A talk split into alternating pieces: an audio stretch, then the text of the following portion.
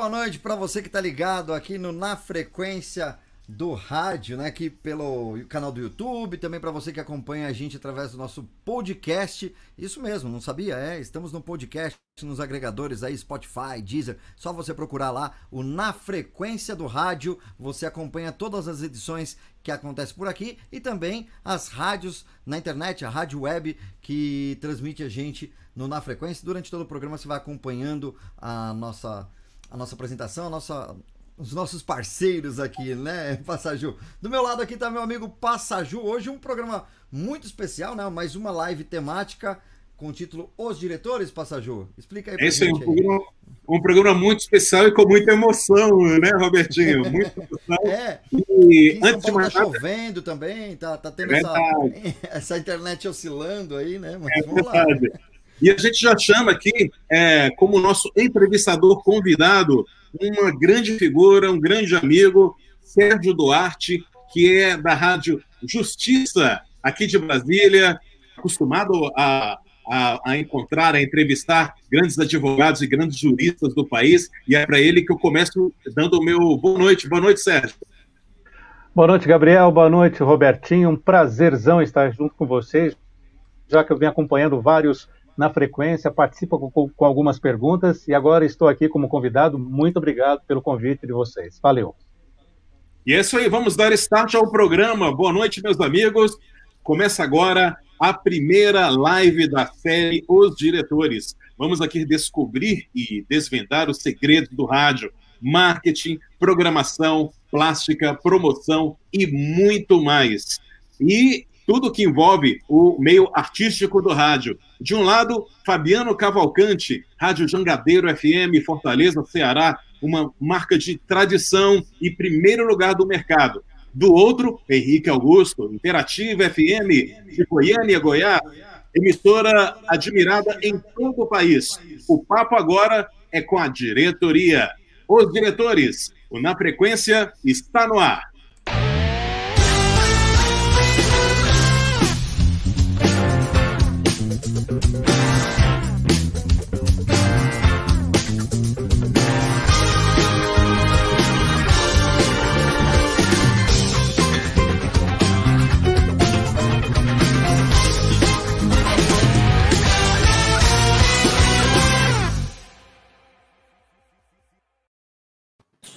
Muito bem, e eles estão aqui. E é com muito prazer que recebemos Henrique Augusto e Fabiano Cavalcante. Boa noite para vocês. Boa noite, Henrique. Boa noite, Passaju. Boa noite, Robertinho, Sérgio, Fabiano, a nossa audiência. Boa noite para todo mundo. E o meu amor, meu boa noite nordestino ao Fabiano Cavalcante, lá da Terrinha. Boa noite, Fabiano. Boa noite, boa noite, Passaju, todos os nossos colegas. Boa noite a todos que estão acompanhando. Um prazer estar aqui. Obrigado pelo convite. Muito bem, é isso aí. E a gente começa com aquela, antes daquela tradicional pergunta, né? Como que vocês chegaram, aonde estão, qual a origem aí é, da, da, profissão de vocês? Eu queria chamar o Robertinho para mostrar a, a, o vídeo apresentação. Né? Vamos começar aqui com o Henrique Augusto, o vídeo da Interativa. Vamos lá, vamos ver. E aí, pessoal, tudo bem? Sou Henrique Augusto, vou mostrar um pouquinho da minha rotina aqui nesses tempos de isolamento. Estou isolado em três ranchos. Aqui eu montei a minha estrutura, o meu home studio, e é daqui que eu apresento o DQD, o Classic Rock, os programas musicais da Interativa. Vem comigo que eu vou te mostrar um pouquinho como é que tá sendo essa rotina de isolamento e de home studio.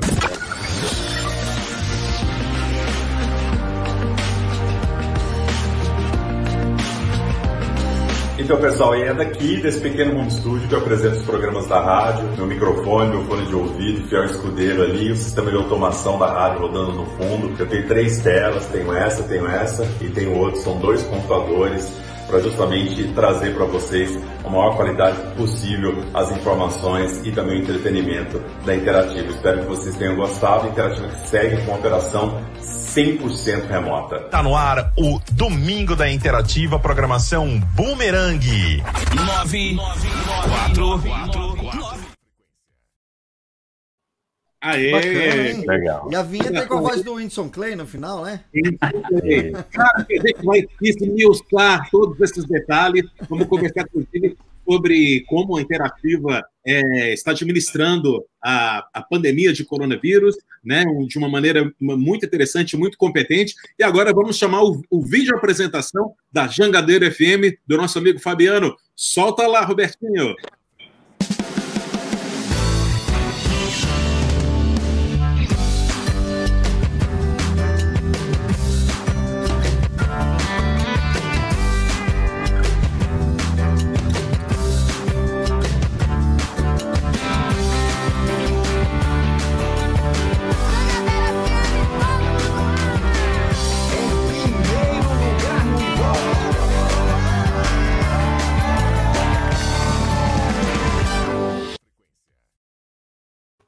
Muito bem. Muito bom.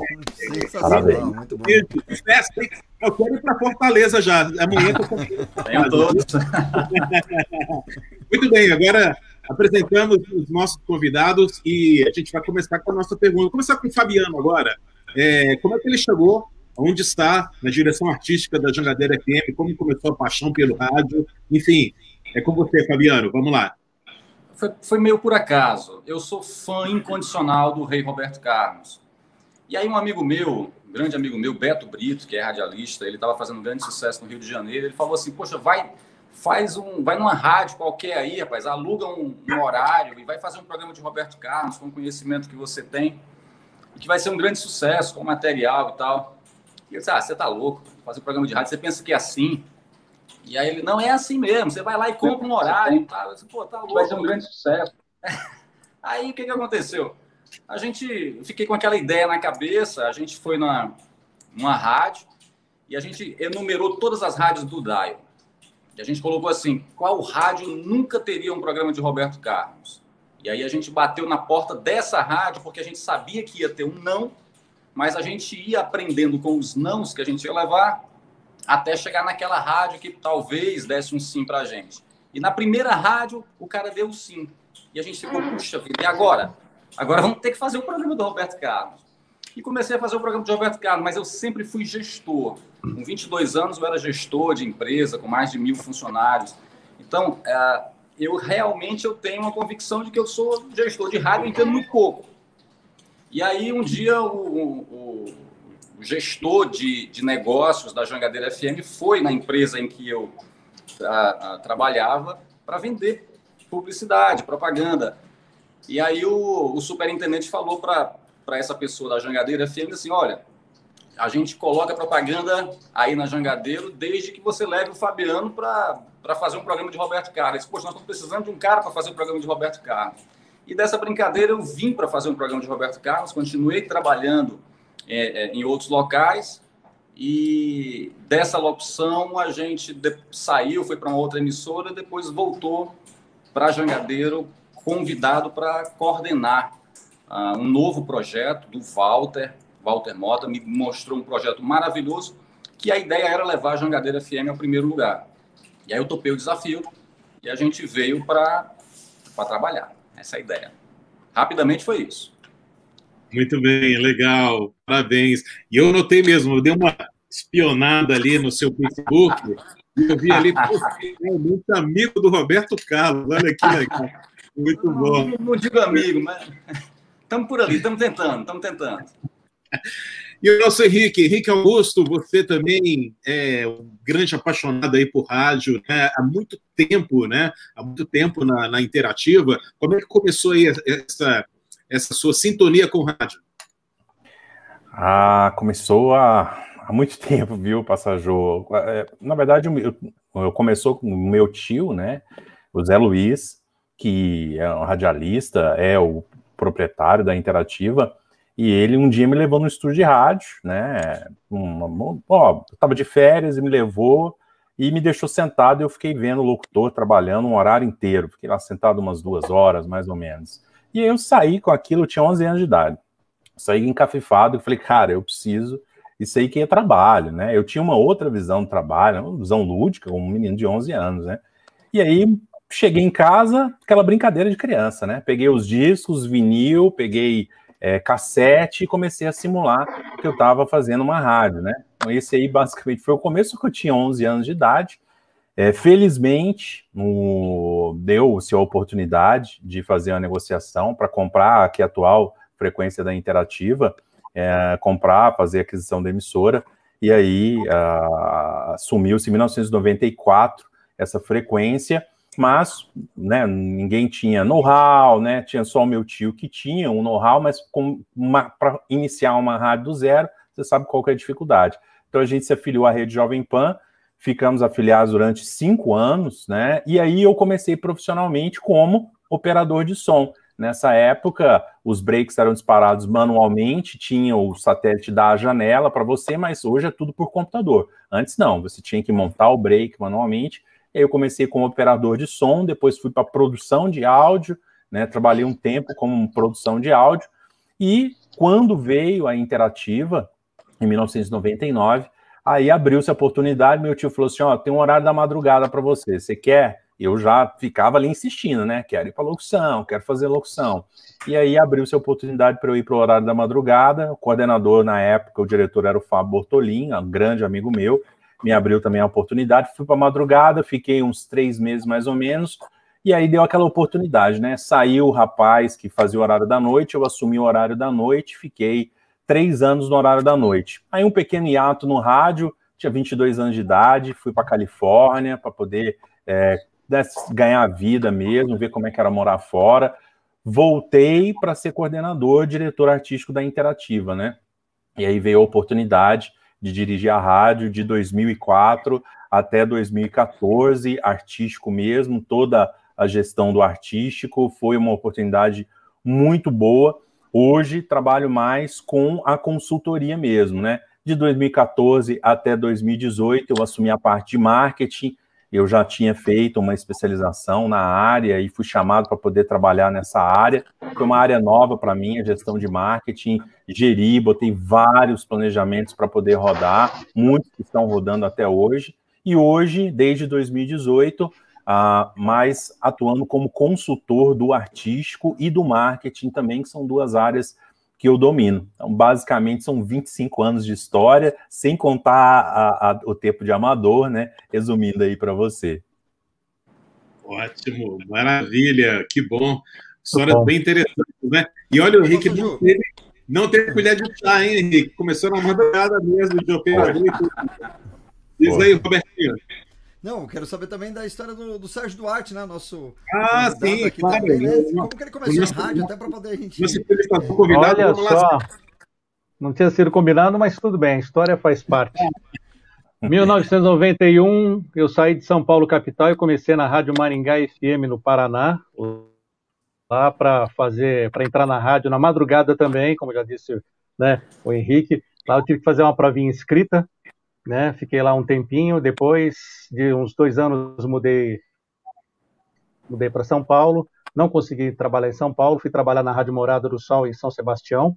E rapidamente fiquei lá um bom tempo, lá foi uma grande escola, aí eu fui para São Paulo, fiz Band FM, depois fiz Transamérica, o Clube da Insônia por três anos e meio, depois a mudança radical de segmento, fui para Nativa FM, era folguista lá, trabalhei um ano, trabalhei de novo na Band, e a última rádio que eu trabalhei em São Paulo foi a Emoção FM, que era uma rádio arrendada pela Igreja Universal, a frequência 92,1, hoje é a, a, como é que chama? A Rádio Play, né? E depois... Play, Rádio Play. Isso, aí depois... Isso. Aí depois disso eu vim para cá em 2004 para cá para Brasília, não esperava mais trabalhar com a rádio convencional, vinha com os projetos de rádio indoor quando há quatro anos atrás eu entrei lá na Rádio Justiça e antes disso, né, quando eu era ainda locutor, eu fiz o curso de jornalismo lá pela Universidade de São Judas Tadeu em São Paulo. Aí quando eu vim para cá, já fui assessor de imprensa, já dei aula de rádio jornalismo, fui assessor de imprensa de deputados federais aqui, trabalhei com senadores. E de repente surgiu essa oportunidade já há quase quatro anos na Rádio Justiça e lá estou ancorando um programa todas as manhãs de segunda a sexta, de 8 às 11 da manhã, que é o Revista Justiça, com variedades, e também apresento outros programas da casa. Rapidamente foi isso. Muito bem, Sérgio, seja muito bem-vindo aqui ao programa. E eu vou começar com a primeira. A... Pronto, já fiz a primeira pergunta e agora ela vai a segunda. Eu queria saber justamente dos nossos convidados qual o conceito da rádio. É, questão de programação, qual público que vocês é, é, tem, é, atingem, né? Enfim, toda essa parte conceitual da rádio, vou, come vou começar aqui com o Henrique. Do que se trata a Interativa FM, Henrique? Então, Passajô, atualmente a gente está trabalhando um conceito adulto contemporâneo, né? A rádio foi uma referência no rádio jovem até por volta de 2018, né? E a partir dali, por uma identificação de pesquisa, trabalho metodológico, a gente percebeu que a rádio, o público da rádio estava envelhecendo e a gente estava tendo dificuldade para poder pegar o público teen e colocar na frequência da rádio. A gente identificou qual que é, por que que isso estava acontecendo. A Interativa, para quem não conhece, ela é uma rádio programação musical, mas ela tem três programas jornalísticos no horário nobre, programas no gênero de debate informativo, no horário nobre do rádio. Então, esses programas, que é o programa das 6 às 8 da manhã, no horário nobre, que é o Falando Sério, Papo Cabeça ao meio-dia, e o DQD às 18 horas, traziam uma audiência um pouco mais adulta. E aí, quando a rádio virava o horário, saía do programa jornalístico e ia para o horário musical, havia um contraste e a gente não conseguia absorver a audiência jovem, e por um lado, a audiência que estava vindo ela não se permanecia. Então a gente começou a fazer alguns testes, que era basicamente, logo após esses programas, a gente entrava com a programação musical é, de flashback, adulto. E aí a gente percebeu que, opa, ó, engatou, a audiência engatou. E aí a gente começou gradativamente o que o Zé Luiz é, chama de programação boomerang, que é você traz um hit, uma música jovem, nova, na sequência você vem com flashback. E é o contraste, não é, não vem curva, não. Vem um hit, um flashback, um hit, um flashback, e assim nós fomos fazendo a programação durante algum tempo, fomos aumentando um hit, dois flashbacks, um hit, dois flashbacks. Depois aumentamos para três, para quatro, e aí conseguimos adaptar. Aí, assim, é, bandas extremamente teen a gente foi retirando, e músicas é, de rádio jovem, né?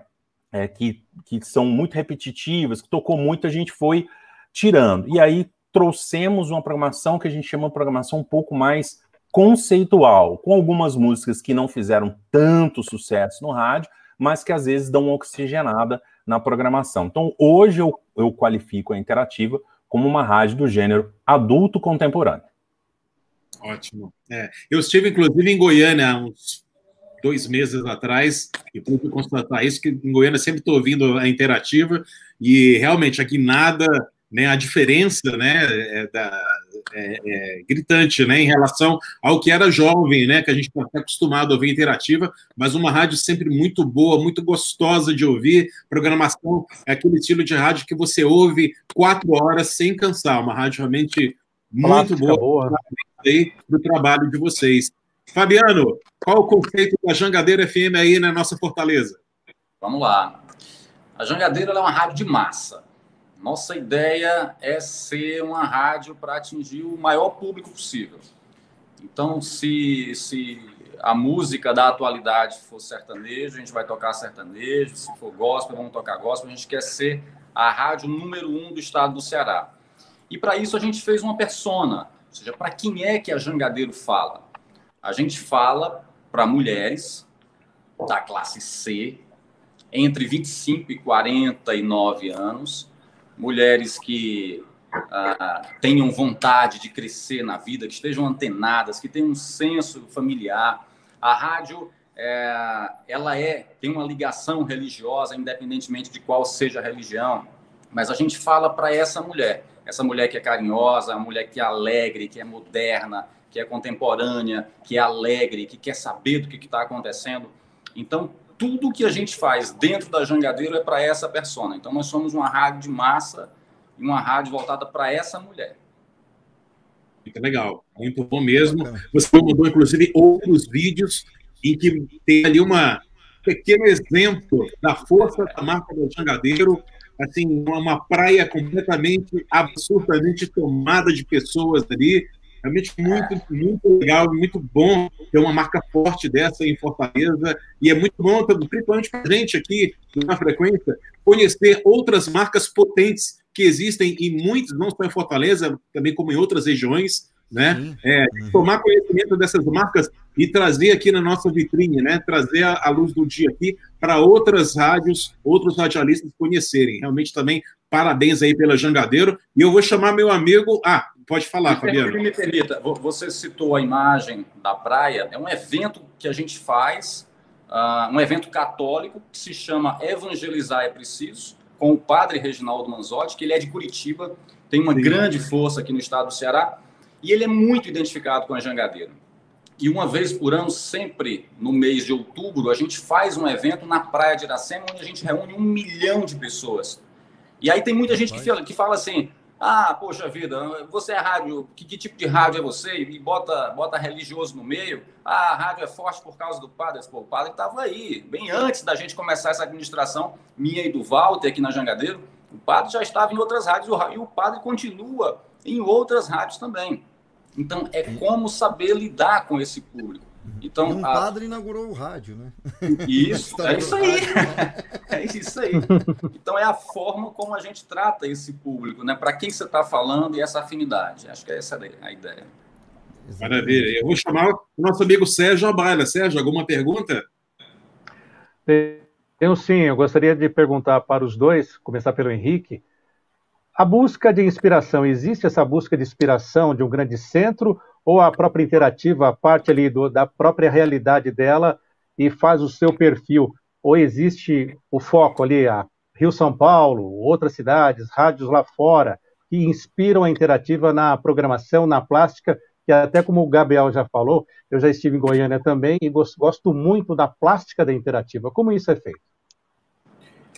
acho que a inspiração é, são várias, né? Não, não, não para a interativa, até porque é um conceito tão único, a gente não, não tem uma referência. Eu acho que até em âmbito mundial, essa questão de juntar o jornalismo, programa de debate, com a, a, parte musical, especialmente durante muito tempo, uma, uma programação jovem, depois agora fazendo né, o, o, o, a passagem para o adulto contemporâneo, não tem uma, eu acho que tem várias, né? Na parte de plástica, por exemplo, eu acredito que uma referência, uh, até pelos pacotes que a gente usa, sempre foi Z100, né? A Kiss também, né? Esses logos do, das duas, né? Uh, em âmbito nacional, a Jovem Pan, com certeza, que é uma, uma referência em plástica. É, vinhetas faladas e chamadas, eu acho que a, a referência também ah, são, né, a gente mudou um pouco, aquela, aquela chamada um pouco mais gritada, a gente foi mudando para uma chamada um pouco mais falada, e acho que as referências são várias, né? No jornalismo, a gente procura se espelhar muito nas talk radios americanas, né, que é justamente você fazer a mesa redonda, né? Você traz um âncora e você traz diferentes pessoas para abordar o assunto do cotidiano, né? A gente fala de factual o tempo todo, a gente não não tem um programa temático. Ah, vamos hoje não vamos falar sobre isso, não. A gente traz o factual e debate factual, que é o que as talk radios, os debates das talk radios americanas fazem, né? Então acho que essa é mais ou menos essa a mistura, né? E então, é, é, é como eu disse, é, é, uma fórmula praticamente única. E vamos transferir essa pergunta para o Fabiano, né? É isso aí. Bom, quando, quando a gente começou essa administração nossa, eu e o Walter, quatro anos atrás, aqui na Jangadeiro, a, as pessoas a, viam muito o concorrente local. Então, você tinha uma rádio que há 35 anos era primeiro lugar e, e, e, servia muito de parâmetro, não só para Jangadeiro, que era segundo lugar, mas para todas as rádios da região. E, e, a gente tentou quebrar com essa hegemonia. A gente, o que foi que a gente foi fazer? A gente foi buscar referências de fora. A gente listou quais eram as rádios que estavam em primeiro lugar, dentro daquela categoria que a gente queria atacar, e fomos visitar as rádios. O Walter saiu visitando, fomos na massa, a gente foi na BH, nós fomos no dia, nós fomos na, na, na, na Band, nós fomos uh, na Nativa e fizemos amizade com todo mundo, começamos a conhecer a programação, começamos a entender a filosofia de trabalho e a partir dessas rádios, principalmente essas rádios, a gente colocou num caldeirão e montamos aquilo que uh, passou a ser a filosofia da Jangadeiro, né? Nossa, Ok. nossa própria digital, né? Muito bom. Tem, Muito bom. tem uma pergunta aqui, viu, Passajô? Ah, já tem pergunta? Isso, Então, não, eu vamos- tenho uma pergunta. Vamos colocar então aí, Robertinho. É, eu tenho uma pergunta aqui pro. Ah, ah, sim. Henrique. É. O Henrique, você comentou aqui logo de cara, né? é, sobre a velocidade da locução da rádio, né? Que deixou de fazer aquela locução mais gritada, né? Mais pra cima, e, consequentemente mais rápida, né? Pra fazer uma locução é, mais tranquila, mais confortável. É, você acha que para hoje essa locução mais conversada é o que o ouvinte realmente está precisando? É, por que dessa mudança, na verdade? É, eu, eu acredito que o, antes de ser locutor, a gente precisa ser comunicador, né? Eu acho que independente do tom que você vai fazer a locução, o importante é o conteúdo que você vai transmitir. E a partir do momento em que você é, fala ao invés de gritar, eu acredito que você ajuda na compreensão. Então, eu acredito muito, quando a gente estuda teoria da comunicação, né? Eu acredito que o nosso papel é a mesma, o que a gente está falando, a pessoa entender. Né? Não adianta eu, eu usar palavras rebuscadas né, e termos que ninguém vai entender, porque aí eu, eu perdi completamente o objetivo que é comunicar. E a partir do momento que a gente fala, né, uma, uma locução um pouco mais lenta, mais cadenciada, mais falada, eu acho que a gente cumpre melhor o objetivo de comunicar. Né? Então, essa foi um, uma. Para alguns locutores que, ah, inclusive, continuam no quadro, isso foi um pouco mais difícil, porque eles estavam mais acostumados com a locução para cima, trilha alta, né? Que é o que as rádios jovens geralmente é, costumam trabalhar. E aí a gente, não, tira o pé, você está indo a 100 por hora, eu quero que você vá a 60, 65 no máximo. Então a gente até usa. estúdio, né? Isso, a gente usou essa analogia, pé, né, né? para isso. E também informar, né? Não, não basta ser simplesmente Sim. um locutor, arrozinho com feijão, que você vai lá, desanuncia a música, fala a hora. Não, você vai informar, às vezes trazer uma informação do artista, abre a internet, tá tudo lá, se informa, né? Então, a gente até com mudanças na grade, né? ah, com adição, por exemplo, do programa que eu, que eu faço, né? Que é o Classic Rock, que é um programa só de rock clássico. Então eu trago a história das bandas, trago a história das músicas, as curiosidades, e para isso eu tenho que ler, eu tenho que ler biografia, né? Nem tudo tá na internet, tem muita coisa, mas é tudo tudo espalhado. Então o ideal é você trazer outras informações. Então acredito que para a Interativa está fazendo um bem danado, criou um vínculo diferente dos locutores com os ouvintes e vice-versa. E, ou seja, deu certo. E o Estamos Fabiano, voltando, né, à origem. É, voltando à origem, justamente. verdade. E, e o Fabiano, qual é o estilo de locução da Jangadeiro? Que, é, como é que você imprime essa locução no dia a dia aí do, é, dos locutores aí, uh, Fabiano? Posso complementar mais Olha, uma eu coisa? diria que- Ô, Passaju? Ah, É, desculpa. Pro. Fabiano, não, não, pro Fabiano mesmo. Essa pergunta do Pass- do Passaju, mais ainda é que a Jangadeiro tem esse foco ao público feminino, né? Então, como que é essa linguagem, né? Como que é falar pro público feminino, né? Como que é a equipe aí? Tem que ser carinhoso. Eu acho que a palavra que vai definir a nossa locução é uma locução carinhosa. Aí eu vou concordar também com, com o Henrique. Ah, essa, essa acelerada demais, eu acho que não cabe. A gente tem realmente mais cadenciada, com um pouco mais de carinho, ah, uma locução mais redonda, mais afinada, também para que você possa se aproximar dessa, dessa ouvinte que a gente busca. Né? Acho que é isso. A gente podia começar a falar agora dos pilares aqui, né? Porque a gente trouxe os diretores e a gente vai falar de plástica, de programação, até de como administrar locutores, né? Todos esses problemas do dia a dia da rádio. Essa que né? eu vou aprender. E- e- e- Anota aí. Vou anotar. Vamos começar Dando com a certo, a gente publica. A gente começa com a plástica e eu já vou chamar o Robertinho para os dois vídeos de apresentação, de chamada, né? Vamos começar com um vídeo da Interativa. Solta lá, Robertinho. Interativa, 100% remota. Eu sou Henrique Augusto, tô aqui direto do meu home studio. Direto do meu home studio. A casa de cada comunicador se transformou em estúdio. Temos 10 estúdios diferentes. A operação à distância evita a circulação e aglomeração de pessoas durante a pandemia. Tudo para que a gente volte o mais rápido possível à vida normal. Interativa, operação 100% remota. Interativa. Muito legal, hein? E vender a ideia do, da oração remota aí, em plena crise aí que a gente estava passando, que precisava dessa dedicação de trabalhar home office, né? Como que eu vou controlar uma rádio home office, né? E poucos tiveram essa coragem aí que o Henrique teve de, de fazer esse, esse projeto aí, né? É, e eu te falo o seguinte, estando lá em Goiânia, dirigindo, ouvindo a rádio, você simplesmente não percebe que os locutores estão nos seus home studios. Parecem incrivelmente é, a qualidade do som, do microfone, eu ouvir a troca de um locutor para o outro é imperceptível. Parece que eles estão é, mesmo lá no estúdio da Interativo. Claro que a gente vai entrar em detalhe com isso daqui a pouco, mas eu quero saber, vamos saber da plástica, né? O tema é que é a plástica. Voz do grande Whitson Clay, que aliás foi o que abriu aqui os trabalhos do, do, do Na Frequência, como o primeiro entrevistado. Né? Tem mais alguma voz padrão que vocês usam lá, Henrique? É, basicamente é o Winston, né? O Winston desde 2010, se eu não me engano, já tem 10 anos. O Winston, grande amigo, né? É uma voz é, sensacional, ele consegue manter é, um timbre né, bem específico, fácil de dirigir né? Eu gravo mensagem de áudio para o Whindersson, o Whindersson faz assim, faz assado, ele faz as curvas do jeito que a gente precisa, às vezes pontua no texto, ele faz exatamente como a gente é, precisa. Essa chamada foi produzida in-house mesmo, pelo nosso produtor, mas muitas vinhetas é, faladas com a voz do Whindersson foram produzidas pelo Gilson Dário. Na verdade, acho que quase todas, né?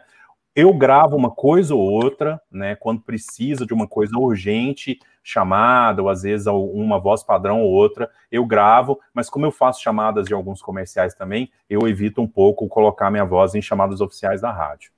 Vinhetas cantadas, eu vi vinhetas da Real World, né? E nessa última mudança, nessa mudança para o adulto contemporâneo, houve uma mudança também da, das vinhetas, né? É, é, não, são vinhetas de uma, de uma produtora nacional, imagino. Isso, é. As da Real World que a gente estava utilizando é com o logo da KTU. A gente estava usando elas desde 2014. É, são vinhetas maravilhosas, mas são vinhetas para cima. E aí estava destoando um pouco, né? A gente resgatou vinhetas feitas no Brasil, é, que foram feitas entre 1999 e 2003, na ProSound, se eu não me engano, Estúdio Ives. Isso. Interessante. É, é, o Ives que fez essas vinhetas, que a gente está tocando hoje, né? Mas justamente porque elas têm uma pegada de retrô, né? E a gente está na pegada de tocar mais flashback, e a gente trouxe essas vinhetas até a gente fazer um pacote completamente novo. A gente ainda está estudando os pacotes, provavelmente é Real World, mas sem logo de rádio jovem, deve ser logo de rádio adulto contemporâneo, para né, fechar o esquema do projeto que a gente quer, que é essa, essa mudança realmente. Eu confesso que você me derrubou nessa, porque em Goiânia, ouvindo a rádio e ouvindo as vinhetas cantadas, eu falei, cara, eu não, não sei qual foi a produtora. E eu tive que te perguntar, eu, soube, eu, eu, eu sabia de antemão porque eu te perguntei antes da, da antes da frequência, mas muito interessante saber que foi a da ProSound, muito legal mesmo. E, e, e, e imagino que o próximo pacote de vocês vai ser mais orgânico, mais acústico, tendo em vista a nova programação, né? Sim, sim. A gente está olhando algumas, é, algum, alguns logos, né? A gente está estudando, já mandei para o Zé alguns, né? É, infelizmente, é um investimento que aí a gente teve que fazer a escolha do investimento, né? Ou a gente fazia essa mudança para a operação remota, que demandou muito investimento, ou a gente fazia um investimento em plástica. Todo o mercado publicitário foi afetado pela pandemia, o faturamento caiu, né? Isso é geral. Então, por uma questão de gestão financeira, a gente teve que fazer escolha. A gente optou nesse momento por fazer escolha da segurança ao quadro de funcionários, ao quadro de locutores. Hoje, para você ter ideia na rádio, só vão duas pessoas, a rádio fica completamente deserta, vai o nosso gerente de tecnologia da informação e vai a, a responsável pela limpeza né? Vão lá, vai, o, o André vai dia sim, dia não, né? Que é o nosso TI para poder fazer é, manutenção preventiva. A da limpeza vai uma vez por semana e cada um isolado no seu canto. Então a gente preferiu fazer esse investimento agora e depois em vinheta, né? Vinheta em dólar, o dólar está nas alturas, né? São vinhetas importadas é, não são baratas, né? Você sabe que até em dólar, um pacote aí completo é, gira em torno de 5 mil dólares. Então, se você for colocar isso aí, vezes 5, são 30 mil reais, é um carro zero só em vinhetas. Então, a gente preferiu fazer esse investimento nesse momento em operação remota. Muito bem. E agora vamos mostrar uma chamada da Jangadeiro FM. Solta aí, Robertinho.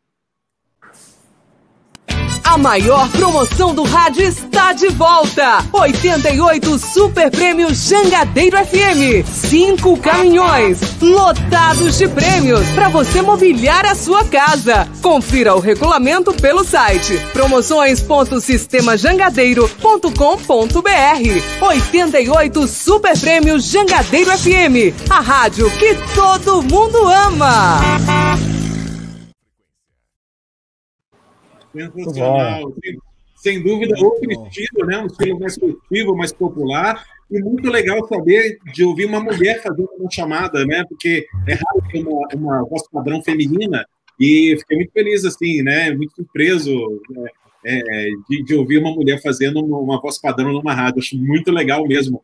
Fabiano, como é que, como é que administra aí as, as vozes padrão? É uma voz padrão só? Tem outras vozes? Como é que funciona aí na Jangadeiro?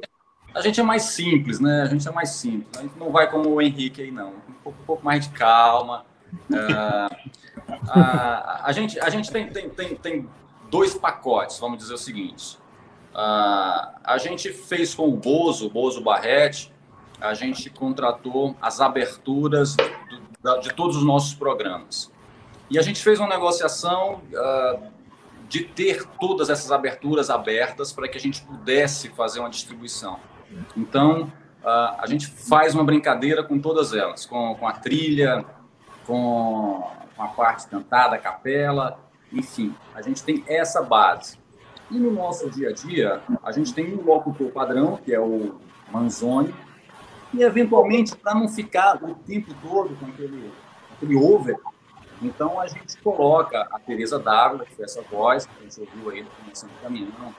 Eventualmente a gente pega mais um outro, para poder dar uma descongestionada e para sentir um pouco mais de proximidade com o ouvinte, com aquela voz, passando aquela credibilidade da pessoa que ele ouve todo dia. Essa é a ideia. Legal. E as vinhetas cantadas é, foram feitas em qual produtora? Que eu vi as vinhetas e não consegui identificar. Foi feito com o Bozo, Bozo Barrete, né? Bozo Mesmo Bar... do Capital Inicial, né? Isso, isso. Ah, Todas elas com eles. Ah, já temos aí uma parceria de quatro anos já muito interessante, são bem diferentes, né? As saídas das vinhetas são bem diferentes. Achei muito interessante isso aí. Legal. A gente, é, a gente conversou muito e, e, a gente, depois que encontrou o ponto do doce, a gente, pô, a, a, vamos ficar com o Bozo. O Bozo entendeu o DNA da gente, ele ficou ouvindo a rádio durante um tempo e a gente agora a, transformou o sistema jangadeiro em praticamente uma coisa só. A gente é rádio, televisão, tudo, tudo uma coisa só. E a gente convidou o Bozo também para fazer as vinhetas dos novos programas de TV que a gente lançou recentemente. Então, é um DNA só. Vocês têm uma, uma TV, então, juntamente aí com a Jangadeiro, né? Isso. Ela, é, é, SBT. Ela, SBT, ok. É. Legal, muito bom. Sérgio, pergunta? Posso mudar o tema, sair de plástica e posso ir para a internet, redes sociais? Vamos lá. Perguntar então para o Henrique, essa parte das redes sociais hoje é um caminho sem volta. O rádio tem que partir para as redes sociais, tem que ter essa interação com o ouvinte. E como vocês fazem uma avaliação se essas redes sociais, Facebook, tem transmissões, isso está valendo a pena? Até o David Gil tocou nesse assunto aqui comigo, eu já tinha essa pergunta. Depois eu quero fazer a mesma pergunta para o Fabiano. É, o, a interativa está no DNA dela, a interação, né? Então, a gente, desde o começo, a gente deu muito foco para a interação via internet, né? Desde o comecinho da rádio, 1999, o meio de interação era um canal no Mirk. A gente tinha um canal no Mirk para as pessoas mandarem mensagem. É. Depois Jogo virou, da velha. É. foi para o MSN, a gente teve MSN no estúdio para interação com os ouvintes, né? ICQ e... também? Hum? ICQ, ICQ também? Tivemos Vocês aqui. Estou falando uns negócios aí de mim, que eu acho que não era nem nascido, né? é, quem, quem mais conhece, internet, mas, mas a gente pesquisou no o negócio Google, né? de Mickey, as coisas. Eu acho que era muito pequeno ainda. Pela é... barbinha branca dá pra saber que todo mundo frequentou os Mirk da vida, os comandos, é... era o pé de sala. sala, olha só. Isso, é, sala de bate-papo, né?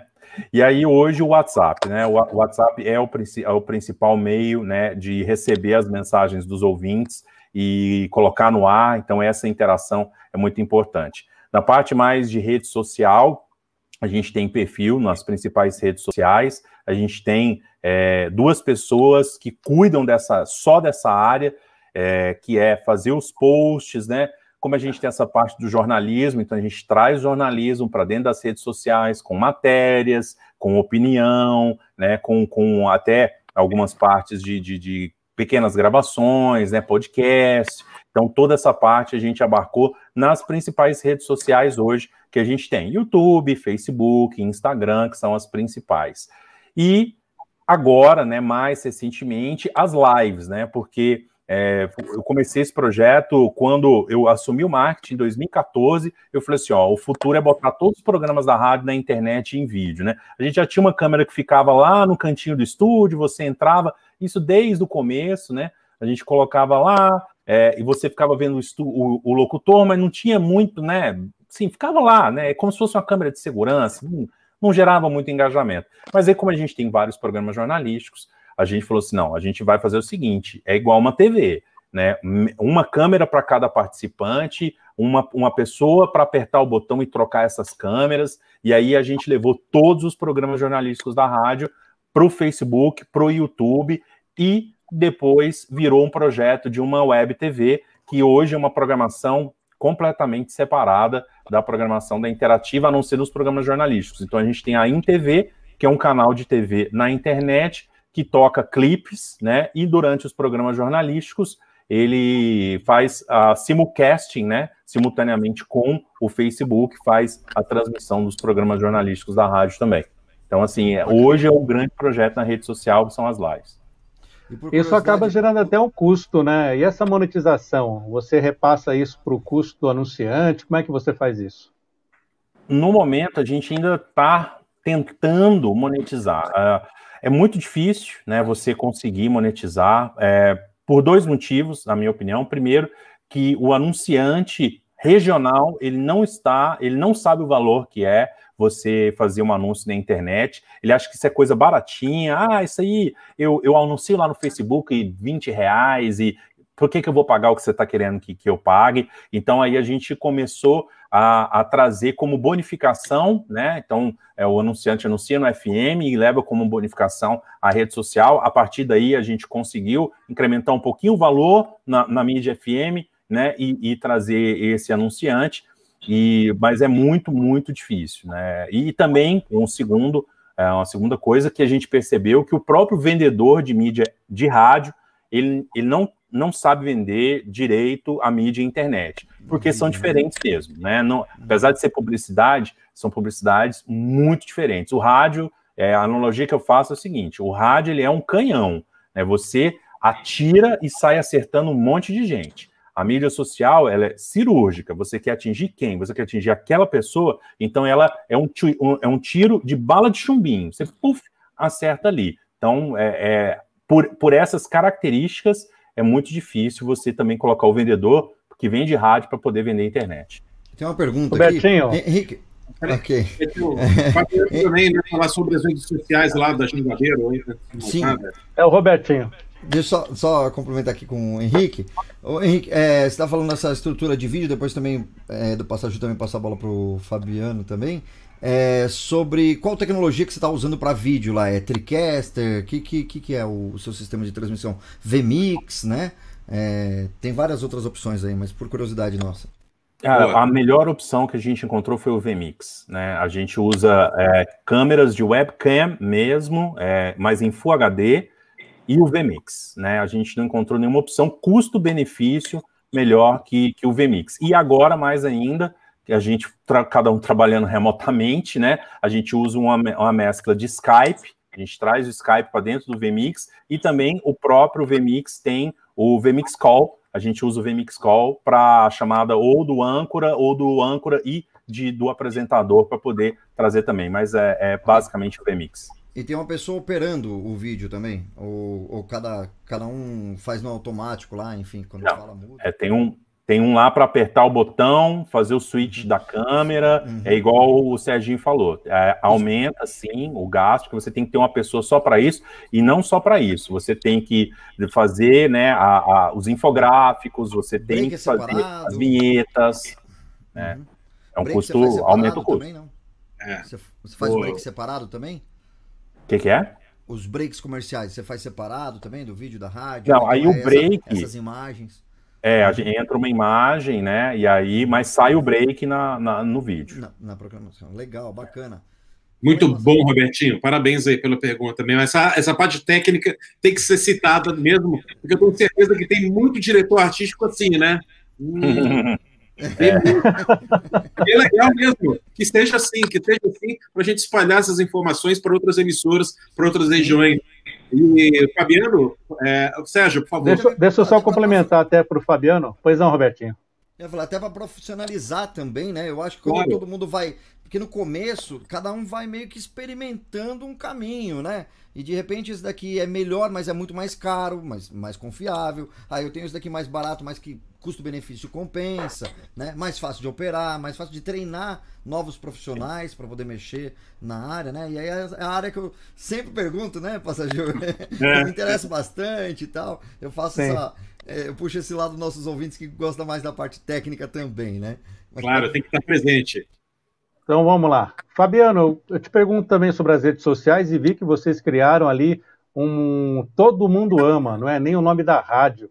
É um outro produto além da rádio Todo Mundo Ama? Como é que funcionam as redes sociais da Jangadeiro? Bom, é... quando a gente começou o projeto, eu e o Walter, a gente pensou o seguinte: nós já temos alguns cabelos brancos, a internet é mais nova do que a gente, é melhor a gente entregar a internet para os meninos. Então, nós criamos um grupo de produção de três garotos, né? Ah, um não tinha nem 18 anos ainda. A gente teve que esperar uma semana para contratar ele, que não podia contratar porque ele era menor de idade, e mais outras duas pessoas na faixa de 20 anos. Está aqui, a internet é de vocês. A gente deu uma linha. Ó, não, criamos uma avenida. Vocês podem passear por aqui, não subam nas calçadas e vamos ver onde é que vai dar. E eles começaram a desenvolver, a gente foi acompanhando, depois a gente foi dando treinamentos e depois a gente começou a levar essa, essa equipe a se profissionalizar. A gente começou a trazer pessoas para poder trocar experiências e a gente foi criando um padrão próprio. E isso foi ganhando um corpo. Ah, recentemente, cerca de um ano e meio atrás, aproveitando a estrutura que a gente tinha, nós, nós tínhamos aqui um estúdio de multimídia dentro do sistema Jangadeiro, com, com Chroma Key. Aí disse, olha, vamos criar uh, um programa específico para a internet chamado Jangadeiro Online. Pegamos os três meninos, criamos um, um, um conteúdo. Nós temos várias emissoras no interior, começamos a colocar o pessoal para trazer conteúdos do interior, com notícias, com curiosidades, com setor de turismo, e junto com notícias de, de, de, de famosos, e fazíamos um programa de cerca de 15 a 20 minutos diariamente para a gente ir se habituando, porque, ah, como o Henrique falou, a, a, a, gente não queria fazer aquela coisa primária de você colocar uma câmera dentro do estúdio e ficar focalizando o locutor e tirando aquela magia do estúdio. A gente queria fazer um algo mais, mas a gente não sabia o que ainda. E a gente queria pegar um público da internet que se identificasse com a rádio e que houvesse uma ligação com a rádio. Então, esse foi o primeiro conceito. Ah, e esse conceito começou a, a se desenvolver. O caso do Todo Mundo Ama, Serginho, é, ele é o slogan da nossa rádio. Então, Jangadeiro FM, todo mundo ama. Uh, ao longo do, do, último ano, 2019, uh, esse slogan a gente entendeu que ele, ele se tornou muito forte e que ele poderia se tornar um produto próprio. E a gente fez uma remodificação aqui dentro do sistema e nós criamos três verticais de trabalho, três unidades de negócio. uma especializada em jornalismo, que se chama Jornal Jangadeiro, uma especializada em futebol, que se chama Futebolês, e uma especializada em entretenimento. Essa vertical, essa unidade de negócio, que se, é, especializada em entretenimento, ela passou a se chamar, ela ganhou o nome de Todo Mundo Ama. E essa Todo Mundo Ama hoje é uma unidade de negócio extremamente forte, que tem um programa de TV chamado Todo Mundo Ama, que a gente faz shows que se chamam Todo Mundo Ama. No ano passado nós fizemos um show com Bruno Marrone, Raça Negra, o show Todo Mundo Ama, e que tem um conceito vastíssimo e que a gente está dando os primeiros passos agora, não posso nem contar tudo, mas que Todo Mundo Ama hoje é praticamente uma empresa dentro do sistema jangadeiro. Essa é a ideia. Muito e aí bom. a interligação com rede social, hoje a, a, a gente entendeu, a, os acionistas entenderam o seguinte, é preciso a gente começar a pensar no celular, fazer conteúdos para o celular. A rádio tem que se transformar numa rádio de celular, a televisão tem que se transformar numa televisão de celular. Não adianta a gente estar pensando em conteúdos com aquelas câmeras que custam 50 mil, aqueles microfones que custam 15 mil. Nós temos os nossos filhos de, de 12 anos fazem programas a partir de um, de um aparelho celular. Eles filmam, eles editam, eles colocam efeitos especiais, eles publicam, eles editam, eles controlam a interatividade. E a gente entendeu que não adiantava mais ter uma estrutura tão pesada, seja de rádio, seja de TV, porque o mundo já mudou. E a gente precisava correr atrás disso. Então foi é por esse caminho que nós estamos indo. Se você entrar hoje, você tem as redes sociais da Jangadeira FM e você tem as redes sociais do Todo Mundo Ama, que virou uma vertente à parte.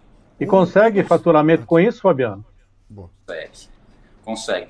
Ah, nas redes sociais da rádio, como o Augusto falou, é muito complicado de você convencer as pessoas ainda, porque a mentalidade ainda é muito voltada para o veículo, ou televisão ou rádio.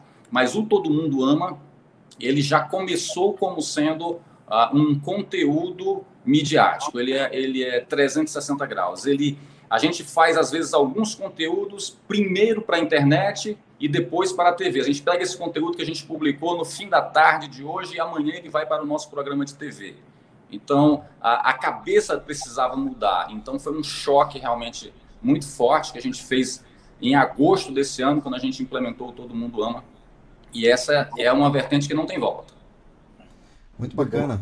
Como é, que você, como é que você, aproveitando as redes sociais e tudo, tem uma tendência, mas uma tendência que a gente identifica muito mais, por exemplo, nos Estados Unidos do que aqui no Brasil, que eu acho que está engatinhando é, dentro das rádios. É, o podcast vocês veem um futuro do podcast ligado a, ao rádio? É, Fabiano? Para mim, a, a, gente, a gente não pode deixar de não ter. A, a gente ainda não sabe que tipo de podcast que vai, que vai ser o podcast do futuro. Então, no início, a gente começou a fazer umas resenhas, não deu certo. Depois, nós pegamos e fizemos o seguinte: vamos pegar os nossos quadros que são quadros de sucesso, vamos pegar os áudios e vamos disponibilizar para aqueles ouvintes que não tiveram oportunidade de ouvir naquele momento. E vamos testar esse formato. Ainda é muito verde, ainda é muito jovem para a gente, a gente ainda está em fase de teste, não tem números consolidados para te dizer que caminho que a gente vai seguir. Mas do rádio que a gente está fazendo, nesse momento é isso. Então temos alguns quadros de sucesso que a gente está deixando disponibilizado nas plataformas. E você, Henrique? É, a gente está fazendo como o Fabiano está fazendo, né? A gente pega, como a gente tem é, três programas jornalísticos, cada um de duas horas, uma hora e meia, todo dia. A gente sabe que as pessoas ouvem a rádio em diferentes horários, então a gente pega esses programas disponibiliza na plataforma de podcast, e aí as plataformas que já existem, o próprio Spotify, a gente tem um canal no Spotify, as pessoas podem acessar por lá, no site da rádio também, faz o download, a hora que quiser, assiste, e alguns programas musicais que tem um pouco mais de informação, o próprio programa que eu faço, Classic Rock, a gente disponibiliza como podcast em todas as plataformas, né?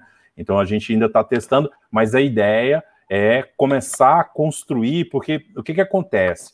A dinâmica do rádio ela não permite, às vezes, você aprofundar tanto num tema. Né? Então, você precisa conversar rapidamente sobre um tema e virar aquele disco, porque é a dinâmica do rádio, é a dinâmica do meio, vai ficando maçante, aí você tem que puxar, mudar o assunto. E o podcast ele te permite, às vezes, você fazer ele temático. Ó, vamos fazer um podcast sobre a eleição nos Estados Unidos. E aí você pega três, quatro pessoas e aprofunda o tema. aprofundar é a dificuldade que a gente tem no rádio. Então, quando a gente pensa em podcast, em fazer algo específico, a gente pensa nisso, fazer algo fora da dinâmica do rádio, porque fazer o que a gente já faz no rádio, se a gente sabe fazer, a gente sabe como é que faz. Então, acho que o caminho é esse, é, é fazer uma extensão, né, mais, mais aprofundado. Muito, muito interessante. Fabiano? É, o rádio de vocês não tem alô, não? Não vai ter um momentinho para a gente mandar alô para quem está ouvindo a gente? Eu ouvi um monte de, de, de frasezinhas aí. Vamos mandar alô tem, nesse sim. programa de rádio, essa bagaça. Tem alô, tem participação do ouvinte, né? Tem tudo aqui, meu amigo. E, e é no final, tem gravações aí já, Robertinho? Uhum. Tem break tem, também. Tem gravação? Tem político. Vamos, fazer, vamos começar com os alôs aqui, que a gente sempre pega assim mais para a última meia hora do programa. Ah, então, essa cobrança, acho que o pessoal também é, tá merecendo um alôzinho aqui. Você não já viu, né? Senão já Passa para cada um fazer seus alôs também. Né? Ah, não fala seus merchan. Aqui aqui em rádio tem que falar o nome do povo, né? Segurar até assim. Um abraço aqui para o Anderson, uh, Anderson Rodrigues, né? Ou Wanderson Rodrigues. Anderson. A Elida Hélida Carvalho, tá aqui, tá colada. O com a gente. Marco, Marcos Martins, né, dando boa noite aqui. A Lívia Rocha. Fabiano Cavalcante, grande diretor, acho que trabalha com você. É... A cobrança do alô aí, ó.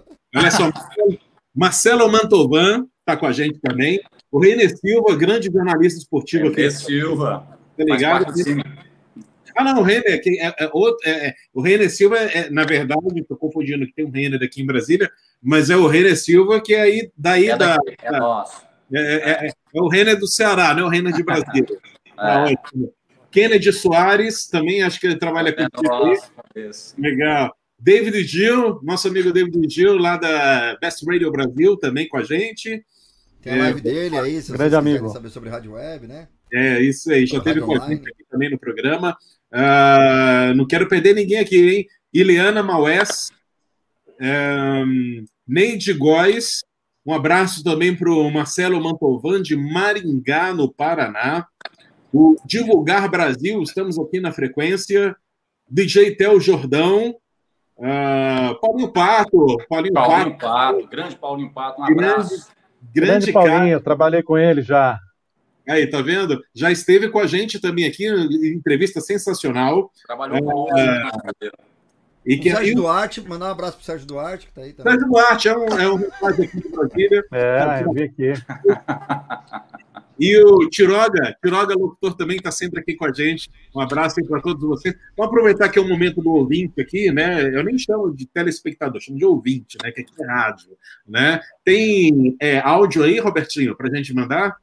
Não, vamos segurar o áudio um pouquinho, mas o pessoal pode mandar, pode mandar o áudio, né? Seus áudios aí. Não deixa muito pro final, não, porque senão depois não dá tempo de, de tocar todos aí. Então pode mandar a partir de agora, nessa segunda hora do Na Frequência. Você pode mandar o seu áudio para o 11 99392 5334. Manda seu áudio curto e objetivo, que nem de rádio mesmo, para poder os nossos convidados responderem as suas perguntas, as suas curiosidades sobre o meio rádio, né? Não é mesmo, é isso aí. Então, Repetindo aí, tá aí na tela 993925334. Lembrando que quem tá ouvindo pelo podcast pode também mandar as perguntas durante a semana, ficar sabendo aí qual é o próximo convidado, já antecipa. No final dessa live a gente fala aí quem é o nosso próximo convidado ou convidada, né? Vai ser bonito, que é o nosso próximo bonito. convidada, né? Que a gente não, não pode revelar. tá certo. E olha, aproveitando aqui, é, bom, nós sabemos que o Brasil é um país muito heterogêneo, né? O ouvinte do, de, do Amazonas é muito diferente do ouvinte baiano, que é diferente do ouvinte mato-grossense, que é o gaúcho. Então, eu queria saber de vocês, já que a gente está falando é, para radialistas de todo o Brasil, eu queria que cada um de vocês falasse um pouco das características do ouvinte, do ouvinte cearense e do ouvinte goiano. Qual a diferença assim marcante, né? Qual o diferencial marcante, na opinião de vocês, do ouvinte é, é, que vocês é, para a qual vocês é, dedicam aí o rádio. né, o, o, o Henrique, qual, qual uma característica marcante do ouvinte goiano em relação a, a outros estados? Eu, eu, acho que é difícil a gente comparar, porque assim, eu não conheço muito bem os ouvintes dos outros estados. Eu posso falar assim das características dos nossos ouvintes. É, o, o, goiano, ele adora rádio, né? Ele respira rádio. A gente tem uma, uma, uma história aí com rádio de emissoras lendárias que foram para o Dial. Goiano gosta de participar, ele gosta de ouvir a voz dele no rádio quando desde o começo a gente tentou colocar a participação de voz dos ouvintes, agora pelo WhatsApp é bem mais fácil. A gente chegou a ter durante muito tempo uma URA, um número que você ligava na rádio, gravava como se fosse uma secretária eletrônica para colocar né, a participação, a voz do ouvinte, porque isso é uma coisa que a gente já tinha identificado. A participação ao vivo também, o ouvinte adora aqui participar ao vivo, entrar ao vivo, falar com o locutor, né? Isso é interessante porque a maioria das pessoas tem vergonha, né? Não querem, mas aqui o pessoal gosta, eles acham bom ouvir a sua própria voz no rádio, a sua própria participação. Então, o ouvinte que ele é muito interativo, ele gosta de fazer parte, ele dá opinião, é, se um locutor entra de férias, ele se sente parte da rádio. Ah, cadê o fulano? Então, cadê vocês mandaram ele embora? E aí fica aquela, aquela conversa, né? Então, ouvinte extremamente interativo. É, e que ouve muito rádio. A gente tem essa característica aqui, principalmente no horário da manhã, né? São os horários aí que a gente tem o maior número de carros ligados. Agora, é, um pouco mais diferente, a questão dos uh, motoristas por aplicativo, né? Antes a gente tinha, logicamente, os trabalhadores é, do volante, né? O taxista, o entregador. Hoje a gente tem uma outra característica que são esses motoristas por aplicativo que dão informação o tempo inteiro do trânsito, passam informação, então eles também sentem um pouco é, parte né, da rádio. Então, a, a, rádio faz parte. Aqui a gente tem a, a, questão: o ouvinte gosta de visitar a rádio, né? Gosta de ir lá, ver, ele busca o prêmio, ah, quero conhecer o locutor, quero conhecer o estúdio. Isso eu acredito que é uma característica é, que é do Brasil, mas aqui um pouquinho mais arraigada, né? A gente percebe ali no, no filme Dois Filhos de Francisco, né? Que tem a participação de uma rádio. Você vê que o, o pai ficava ligando na rádio para pedir a música deles, né? Aqui a gente tem essa, essa característica. Muito bom, muito bom. E, e, e, e, você, e você, Fabiano, como é que é o vitiarense? É, é mais ou menos por aí. 92% da população cearense, da população de Fortaleza, ela ouve rádio todos os dias, né? dado do Ibope. Então, nós somos a terceira capital que mais ouve rádio. Então, há uma identificação, há um carinho, há uma aproximação. Isso já é bom para a gente. Ah, e esse ouvinte ele é muito fiel parte desses ouvintes é, é, é, é torcedor de futebol, é Fla-Flu. Ah, o cara que ouve aqui, ele, ele odeia a outra, a outra, o ouvinte fiel da outra odeia daqui, enfim, tem esse negócio. E uma das características que eu, que eu vejo, assim como uh, o Henrique falou, é, é, que gosta de participar, gosta de ganhar prêmios. Mas a participação do cearense, todo mundo sabe que cearense uh, já nasce fazendo piada, já nasce da sua própria desgraça se faz piada. Então, a gente colocar o ouvinte para ele dar o seu palpite, para ele dar a sua opinião, aí você vai ter uma aula de humor.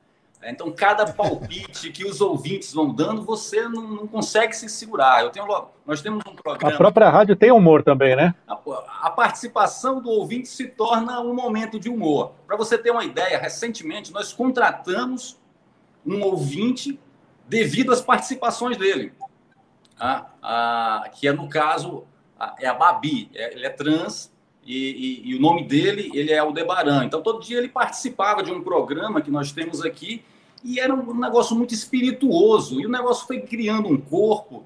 E uma vez comentaram, rapaz, a parte mais engraçada, a, parte, a melhor parte do programa é a participação. Eu disse, olha, ficamos de olho. E aí o Walter, ele disse, poxa, Fabiano, o que, que você acha de contratar? Eu disse, estou dentro. Nós fomos na casa dessa pessoa e conhecemos a mãe, tia, vizinho e tudo mais, e estudamos a situação e contratamos, e hoje ele faz uma participação fixa no programa. Ah, ah, faz parte da equipe e já tem uma participação fixa. E em função disso, aí que a participação dos ouvintes se torna mais engraçada. Então é muito divertido, né? Tem esse, esse, esse tópico diferente aí, talvez. Muito bom. Sérgio? Tem espaço para humor na, na interativa, Henrique? Tem, tem. A gente, durante muito tempo, a gente dedicou é, a, o programa, a parte da manhã, quase praticamente, para um programa de humor. Esse programa ficou no ar mais de 15 anos. E aí a gente foi mudando, né? A rádio sempre teve uma política de evitar é, piadas que, né, que diminuem a pessoa. A gente sempre teve esse cuidado que é complicado, né? Você fica ali é, sob ovos mesmo, mas você foi uma. É, sempre foi Ainda um... mais hoje, né, Henrique? Ainda mais hoje que isso está muito visado, né? Isso, Politicamente correto. É, a turma do mimimi. Isso, exatamente. Então, a, é, a gente já, já né, há muito tempo a gente procurou é, ter um humor um pouco mais leve. Agora, mais ainda, né, a gente tinha um humor que ele era leve, mas ele era caricato. Então, tinha um, uma pessoa que fazia imitações, né, e tudo, e a gente, aos poucos, foi mudando. Hoje, a gente tem um programa que é basicamente um stand-up no rádio, né? Que é o incrível na parte da manhã, dedicado para esse programa. Então a gente tem o, o, André Rodrigues, que é um potiguar, né? É, e tem um sotaque bem carregado, mas ele traz um humor muito inteligente, né? Aquela piada é, pensado como se fosse um stand-up. Ele vai contando a história e vai trazendo, e sempre com a participação dos ouvintes. Né? Ele tem uma, a gente tem a lista das sete coisas, ele inventa um tema e vai falando sete tópicos. Hoje, inclusive, a gente abordou a questão do transporte por aplicativo, trouxe os participantes, né, os, os motoristas por aplicativo, ó, coisas que, que te irritam, é, você que é motorista por aplicativo, coisas que te irritam. Cara, isso dá assim. 50 programas só sobre esse tema, né? Então, é, a gente tem, tem esse espaço, a gente já trouxe é, quadros importados, o próprio Homem Cueca, né? A gente comprava o, o vários outros que já tinham aí na, na, internet, que vendiam, a gente trazia, mas a partir do momento que a gente percebeu, você, não, vamos produzir aqui, vamos fazer um humor local, minha rádio é toda local, vamos parar de trazer coisa de fora, a gente fez também e foi, foi uma boa ideia, a gente tem esse programa que é Sim, é, é, sucesso de audiência e ele tem um carisma diferente. O André é um, é um potiguar já praticamente radicado aqui em Goiânia e fala muito bem, é um humorista de mão cheia. Muito bom, né? E o humor, humor em rádio é uma das coisas mais difíceis de fazer, né? O humor em rádio é, é, é complicado e realmente quem faz humor bem em rádio, com é, certeza. Tem time, né, passageiro? Tem, tem, muito tem um lance do time, não ficar repetitivo, né? Porque Exato. senão esgota rápido e e você colocar um, é, uma piada três vezes no dia, o ouvinte já. Peraí, tá repetindo demais, né? O pessoal quer as coisas inéditas. E produzir tudo isso também é demorado, né? Tem e, um, e até porque, quadro com efeitos tal, enfim. E até porque o humor do rádio não tem o visual, né? Então o, o, ele tem que fazer realmente o teatro da mente ali, né? Tem que fazer tudo com a voz ali, então, né? Criar o clima, criar o ambiente. Né? Eu acho que é o verdadeiro rádio, né? Tudo isso, realmente, realmente, o humorista do rádio realmente é incrível e tem espaço para todo tipo de humor no rádio, né? Aquele humor mais típico, mais regional, o mais mais contemporâneo, mais politicamente correto, mais politicamente incorreto também, né? O Fabiano. É, e, e, olha, e olha que não é um programa de humor que a gente tem. É, é, acabou se tornando uma participação é, é, é, de um quadro que às vezes é, ele é até muito, muito pesado que é a história de ouvintes que normalmente estão com um problema e, e não sabem que decisão tomar, se vai para a direita, se vai para a esquerda, se deixa a mulher, se não deixa, sei lá o quê. E essa participação do cara quebrava todo aquele clima pesado e que se tornou um negócio. Porque eu sempre, algumas vezes a gente pensou em colocar quadro de humor e a gente pensa, eu dizia o seguinte, cara, fazer humor no Ceará, o cara tem que ser muito bom, porque todo mundo é piadista aqui, todo mundo é humorista. Você fazer, fazer o rir todo dia é complicado. Então, a gente tem essa preocupação. Então, é, é só um, um, uma pitada aí. Vamos, vamos falar mais, vou convidar vocês para falar de mais um pilar do rádio importante, que eu não quero deixar de, de, de, de não comentar de, desses pilares, né? Que no caso é a promoção, a área promocional, que é muito importante hoje. As rádios batem muito nessa tecla de promoção no rádio, e eu queria saber de vocês é, que tipo de promoção vocês fazem, é, o que, que dá mais certo é, para vocês aí, qual o melhor custo-benefício em termos de promoção, né? E até de repente até mudou na pandemia, né? Porque hoje não tem mais os grandes eventos, né? Que, que é um, uma das promoções mais utilizadas no rádio. né? Então, que tipo de criatividade se usa hoje para fazer a promoção? Vou começar com o Fabiano. Vamos lá, Fabiano. Como é que é a promoção da Jangadeiro FM? A promoção aqui ela é fundamental. É um dos diferenciais da Jangadeiro, né? A gente, a gente, quando a gente criou a persona, a, a nossa ouvinte, a gente começou a identificar essa essa ouvinte. Então a gente já começou a mudar o tipo de premiação que a gente tinha, que a gente antes dessa, dessa administração comigo e com o Walter, a premiação era panela, era não sei o que e tal. E aí a gente parou e pensou, poxa, se eu quero fazer uma rádio para mulher, se eu quero agradar essa mulher, e eu estou dando panela, então eu estou dando trabalho para ela. Então ela não quer trabalho. Então, muitas vezes, quando a gente chegou, né, nos três primeiros meses, o, o, financeiro começou a enlouquecer com a gente. Eu disse, pô, preciso de, de dinheiro para comprar o prêmio.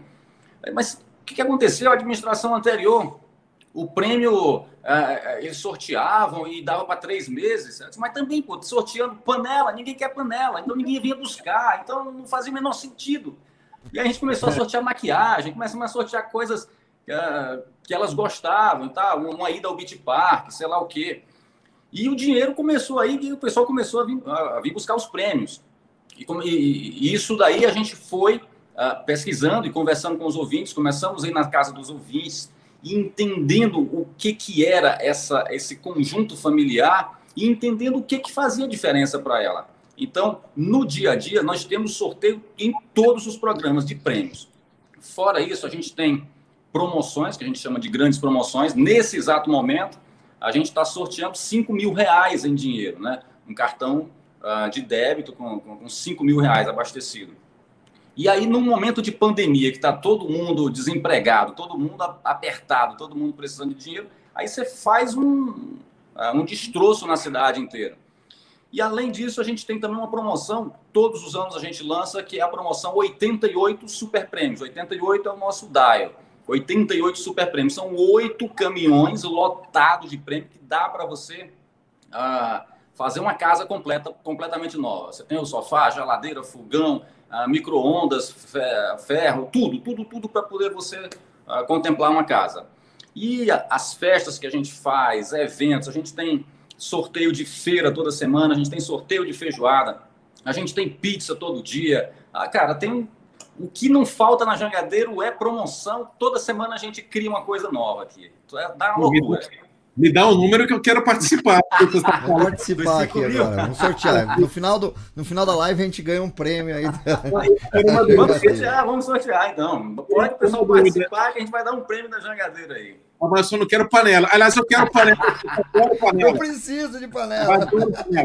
Mas assim, esses oito caminhões, eles estão é, distribuídos ao longo do ano ou são Não, não a, gente, a, gente, a gente tem uma data específica que a gente que a gente sorteia, que é um momento do ano. Eu não vou te dizer agora qual que é, que a concorrência pode estar pegando aí, mas tem um momento específico que a gente faz, que é um momento em que normalmente a, a curva do Ibope ela desce um pouquinho, a, a, a média de pessoas sintonizadas no rádio ela vai cair. Eu preciso chamar a atenção de alguma forma e a gente entra e a gente sorteia num período de 45 dias Praticamente a cada semana a gente tem um caminhão lotado e a entrega desse caminhão normalmente é feita com um artista. Então o artista vai na casa da pessoa e a gente vai com, com, com vários carros da rádio, as meninas de promoção, aí vai a equipe de televisão filmar, a gente para o bairro da pessoa. Não tem como uh, você não, não soltar uma bomba atômica por lá e a pessoa ficar marcada. Ah, o jogadeiro teve aqui. E aí, e, e, as histórias que a gente que a gente traz de cada uma dessas entregas. Eu posso contar só uma rapidinho? Por favor. Pode, fica à vontade. Ah, teve teve uma, uma, uma recente no, no, ano passado que a gente sorteou e aí tal. Ah, fulana ganhou, não sei o que, não sei o que, beleza. E aí fomos ligar para a pessoa. E aí a telefonista disse: Olha, a pessoa não mora nessa, nesse bairro, tá, mas como? Está aqui a inscrição dela. E a gente procurou conversar e ela falou o seguinte: é, não, o que aconteceu foi o seguinte: no ano passado eu vi essa promoção dos caminhões e eu vivo uma relação abusiva com meu marido. E eu disse: no ano, no ano que vem, se a Jangadeiro sortear de novo esses caminhões, eu vou participar e eu vou ganhar um caminhão desse. Se eu ganhar o caminhão, eu saio de casa, alugo uma casa, porque eu boto os meus filhos dentro de uma casa nova. Rapaz, quando ela contou isso aqui, a gente arrepiou total. E quando a gente foi, ela tinha realmente, no outro endereço, ela tinha ido no dia do sorteio, foi, alugou uma casa e a casa tinha só as paredes, cara. A gente já colocou tudo na casa. E tem muitas histórias emocionantes iguais a essa. É o rádio fazendo papel de rádio, né? Se deixar, eu fico contando aqui a noite toda.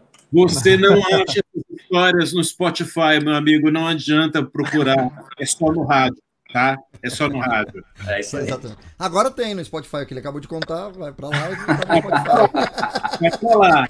Mas não adianta ligar pro Spotify, porque lá não vai ter caminhão de prêmios, não vai ter histórias. É. Não vai ter, é, não vai ter mesmo. Henrique, você, as suas promoções, como é que funciona? Então, a gente durante muito tempo a gente trabalhou com premiações diárias. É, hoje estão todas suspensas, né? Porque a rádio não tem ninguém lá na rádio, mas é sempre prêmios é, um prêmio assim, que faz muito sucesso na rádio, ingresso cinema, né? É, um, é impressionante, né? Porque é, é, pessoal hoje o ingresso cinema, você vai no cinema, a gente dá um par de, de ingresso cinema. Se você quiser ir no cinema, 50, 60 reais, né? Para você ir. E aí o pessoal dá valor mesmo. Então são ações, essas ações diárias, né? Voucher também de, de, de alimentação, né? Um, um prato no restaurante, né? E esses, essa formatação diária que atualmente está suspensa, mas vai retornar. É, e promoções específicas, itens de tecnologia, né? Então, o ouvinte é, hoje ele quer, ele quer um iPhone, ele quer um iPad, ele quer um videogame da hora, recheado de, de, de, já de games para ele. Então são, são promoções que a gente faz, às vezes quatro recheado, né? Então vai receber, vai, vai, vai a TV, vai o videogame, vai também um DVD, um Blu-ray para ele, e tudo recheado de, de, de jogos e Blu-ray para ele assistir. Então são itens mais de tecnologia. E aí ações de marketing é, nas ruas, hoje também suspensas, então a gente tem aquela blitz, né, que, é, que é, a gente chama de interação, então a gente vai com o carro, né, a gente tem uma S10, vai com o carro para a rua, e aí o locutor anuncia, está em tal lugar, e aí a gente vai sorteando também itens, vai sorteando pela placa do carro, vai passando, vai se inscrevendo, e depois a gente sorteia, né? E dentro de, de promoção, aí eu acho que entra um pouco do marketing, né? A gente faz ações pontuais. A própria operação remota hoje é uma ação de marketing, a gente acha que ela engloba uma ação de marketing, porque ela traz um conceito para a empresa, para a emissora. A, a questão mais recentemente também, a questão do estúdio móvel, a gente tem uma van, né, uma, uma Renault, é, a gente montou esse estúdio, mas a gente pensou, cara, estúdio móvel por estúdio móvel, rádio no mundo inteiro tem isso aí, vamos fazer um negócio diferente. Aí o Zé Luiz deu clique, vamos fazer o seguinte, um estúdio móvel de verdade. A gente vai fazer programa com a, a van andando, né? E aí a gente... Aí isso demandou uma questão burocrática, né? Depois é muito detalhe, mas sim, você não pode fazer isso. A legislação brasileira, ela deixa você fazer, mas você tem que mudar as características do veículo, como uma ambulância, por exemplo, né? Uma ambulância ela pode andar se você não tem, como não tem como você botar o cinto de segurança no, no paciente, você tem que mudar as características do veículo, você tem que pagar uma taxa para o Detran, e aí você tem que mudar os bancos, então todos os bancos são modificados com cinto de três pontos para a gente fazer os programas da rádio andando pela cidade, né? Então isso também foi um, é uma ação de, de, uma promoção, uma ação de marketing que a gente está paralisado agora, mas assim que passar tudo a gente vai retomar com ela. Houve uma mudança de, de, de estilo, né? De, prêmios, já que você vinha de uma de uma rádio pop, né? Uma rádio jovem muito tradicional e mudou para adulto contemporâneo. É, houve uma, uma mudança aí de prêmios aí nesse nesse intervalo? Sim, a gente percebeu que o próprio ouvinte, como, como a, a, gente percebeu, as pessoas pararam de buscar os prêmios, né? E aí, quando você, pô, a pessoa ganhou, se ela não foi lá para buscar, é porque isso se tornou desinteressante para ela, né? Então a gente percebeu isso também. E, e a própria questão da pessoa ir na rádio buscar o prêmio, a gente começou também a falar: não, se pode ser digital, se é um ingresso de cinema, coloca no smartphone, manda para essa pessoa esse ingresso de forma virtual. E isso também funcionou, né? Porque realmente, a pessoa às vezes se deslocar, né, a, a, Goiânia, assim, como Fortaleza, são cidades grandes que têm problemas crônicos de trânsito. A gente falou, pô, a pessoa vai perder o tempo para vir aqui pegar dois ingressos cinema? Não, manda para ela, entendeu? Às vezes por correio, às vezes de forma virtual. Então a gente percebeu essa mudança também. As pessoas começaram a querer prêmios um pouco mais valorizados, né? Por isso que eu falei assim, um item de informática, né? Um iPhone, um iPad, um tablet, né? As pessoas dão mais valor nesse tipo de premiação do que, que esses prêmios picadinhos. Meus amigos, os diretores, grandes ideias, grandes insights, você gestor, você diretor artístico, com certeza vai sair daqui coberto de, de, de, ideias, de novidades que você pode sim implementar na sua rádio. O Fabiano quer falar, quer complementar, depois o Sérgio. Fabiano? Posso falar? Uh, a gente, a gente uh, por ser uma rádio carinhosa, é, a gente se preocupou exatamente com aquela questão da magia, de receber o ouvinte aqui. Uh, precisava ser uma experiência interessante. Então, a gente aumentou o ticket médio do nosso prêmio. Ele, ele tinha que ser um prêmio realmente um pouquinho melhor para valer a pena ele, andar no transporte público, passar por terminais de ônibus para chegar aqui numa terra extremamente quente. Uh, e ele precisava ter uma experiência interessante. Então, quando o ouvinte vem pegar o prêmio aqui, ele entra na rádio, a, a nossa equipe de atendimento vai recebê-lo lá na portaria, leva para poder conhecer a rádio, para conhecer os estúdios que a gente tem, para tirar foto, ganha uma garrafinha com água, ganha chocolate, né? tira foto, e, enfim, uh, tem, tem, tem todo um, um, um aspecto uh, nessa recepção para que se torne uma experiência real e não seja só o recebimento do prêmio. Ele precisa sair daqui impactado. Se não for assim, não vai valer a pena. Então, tem esse adicional também aí. E outra coisa, dar um toque aqui para uh, o Henrique, já que, já que para você o, a turma do aplicativo é muito forte, nós mandamos fazer aqui um milhão de balinhas com a marca da Jangadeiro. A gente coloca nos saquinhos e faz ações específicas para os, a, a, os motoristas de aplicativo. Pô, tá ligado? Manda um vídeo para a gente. A gente pode passar aqui na Jangadeiro, nem para, cara. A gente vai deixar aí na frente para você e aí o cara, para você sair distribuindo para seu, os seus clientes aí. E aí vai sair distribuindo e vai fazer propaganda para a Jangadeira FM. É o que a gente Muito faz bom. aqui também. Muito bom. Mais uma grande Fantástica. ideia. E, e, e legal essa, essa, essa, experiência do ouvinte na rádio, que eu vou te contar. Tem rádio que quando o ouvinte vai lá, é mais legal ele ir no cartório do que ir na rádio. é mais divertido ir no cartório né, fazer segunda via do que entrar na rádio. É verdade. E, e isso aí é uma boa lição para muitas rádios. Né? Valorizar é, eu fiquei com inveja, eu tô querendo ir na Jangadeiro aí conhecer. De, de, deixa eu contar mais uma, deixa eu contar mais uma. Eu vou, se vocês não me tirarem do ar, rapaz, eu vou ficar contando história. Interrompemos essa programação eu estava saindo e, e, e é, indo para uma reunião, e aí de repente me ligaram da portaria, Fabiano, tem um, um, senhor fulano de tal aqui querendo falar com você, mas que, quem é essa pessoa? Não sei quem é, não, será que eu marquei, me esqueci? Aí, não, ele falou que é da rádio, lá de Rondônia. Eu disse, mas de uma rádio de Rondônia? O que será que o cara está fazendo aqui? Aí eu fui lá na portaria atendê-lo.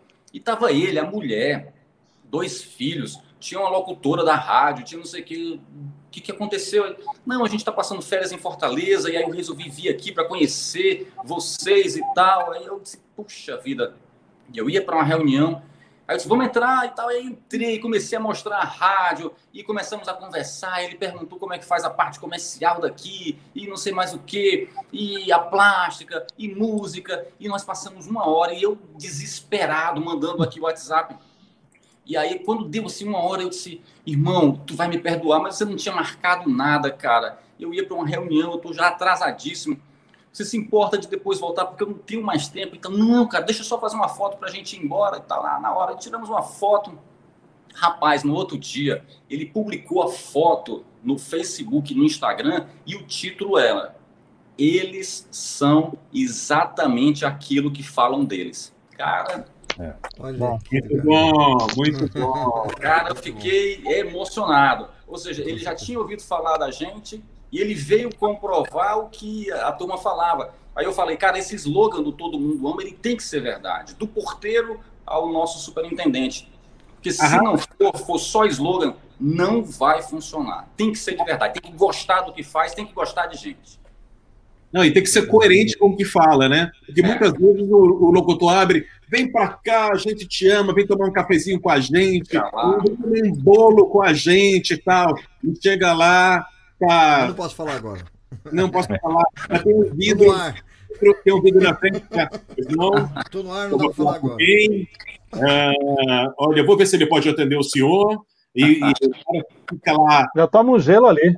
É, né? O cara dá vontade de ir embora, né? E o, e o locutor na rádio super legal, olha, nós amamos vocês e tal. E não é assim. Então, é realmente, se você não criar uma empatia com o ouvinte, não criar uma experiência legal com o ouvinte, se fala aí que, né, que para elogiar, ele elogia para dois ou três, né? Mas para falar mal, ele fala para 20. Então, é. assim, né? Vamos, vamos ser coerente, né? Com a proposta da rádio. O rádio tem que ser assim, o rádio tem que fazer assim, ó. Vem para cá, vem para cá. A gente quer você aqui, né? Você, você, você dedica o seu tempo para ouvir a gente, né? Para ouvir a gente. Então, é, tem que ser uma, tem que haver uma contrapartida muito legal com o ouvinte, né? É isso, né? Vamos lá. É elucubrações que a gente sempre ouve e, e vê acontecendo em muitas rádios. Sérgio, vai lá. Deixa eu fazer uma pergunta para os nossos convidados sobre recursos humanos, talentos jovens. O que eu venho acompanhando hoje é que quem está anualmente na apresentação, no comando dessas atrações, são as pessoas mais experientes, as mais velhas. Estamos com alguma dificuldade nesse celeiro para jovens talentos ou eles não se interessam mais em fazer esse papel, Henrique? Eu acho que tem, tem, tem os dois cenários, né? Eu acho que há, há uma dificuldade realmente na parte de apresentação e locução de renovação. Isso não é só é, no, vamos dizer assim, no, no, formato de locução, não. Se você for ver, por exemplo, narrador de futebol para rádio, hoje, a renovação é muito, muito, muito pequena. Então, eu não sei se falta atratividade, até financeira. Muitas vezes a gente sabe que o rádio não tem os melhores salários, né? Os melhores salários estão em outros veículos de comunicação. Então, não sei se é isso, se é falta mesmo de, é, de identificação com o meio rádio. A gente sabe que hoje, né, o jovem ele está se identificando mais com a internet. Mas eu percebo assim, a gente pelo incrível que pareça, a gente não tem dificuldade, não, em encontrar talentos, né?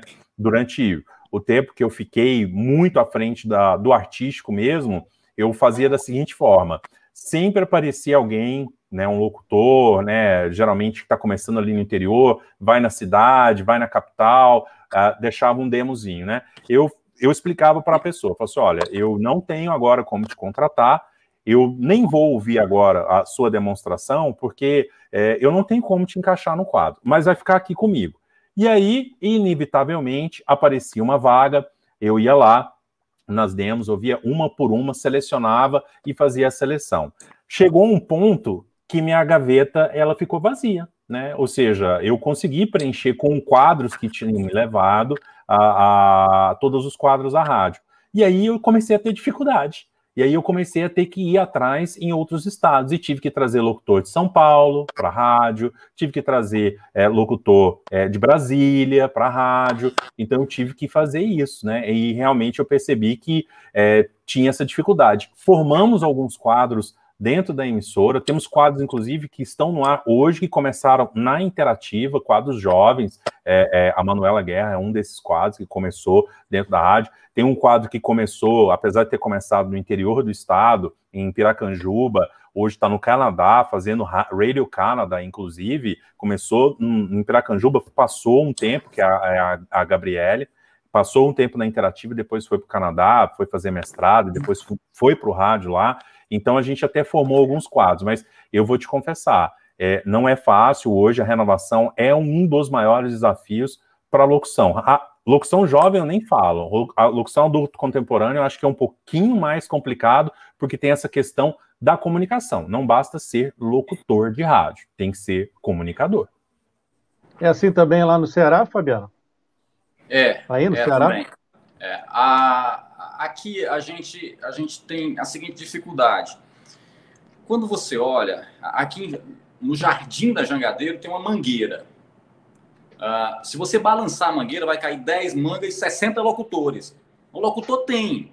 O problema é o seguinte: é porque são locutores, independentemente da idade, é, são, a maioria são locutores com cabeça antiga. Jangadeira FM, todo mundo ama e tal. Agora são. acho que tem que ter vozeirão, né? Isso. É, aí são conceitos muito antigos. E para você cuidar dessa pessoa, para você mudar esse conceito, para você mudar essa personalidade, para você enquadrar no DNA, vai ser muito mais complicado. Então, nós começamos a fazer o seguinte: nós temos bons quadros, nós temos algumas pessoas que são tradicionais do rádio e que se sujeitaram e que apostaram na nossa mão de comando para poder a gente fazer adaptação. Ok, estamos conseguindo grandes feitos com essas pessoas, fantástico, criamos grandes pilares. Mas a gente entendeu que às vezes era melhor pegar uma pessoa que não fosse do rádio e a gente construir essa pessoa.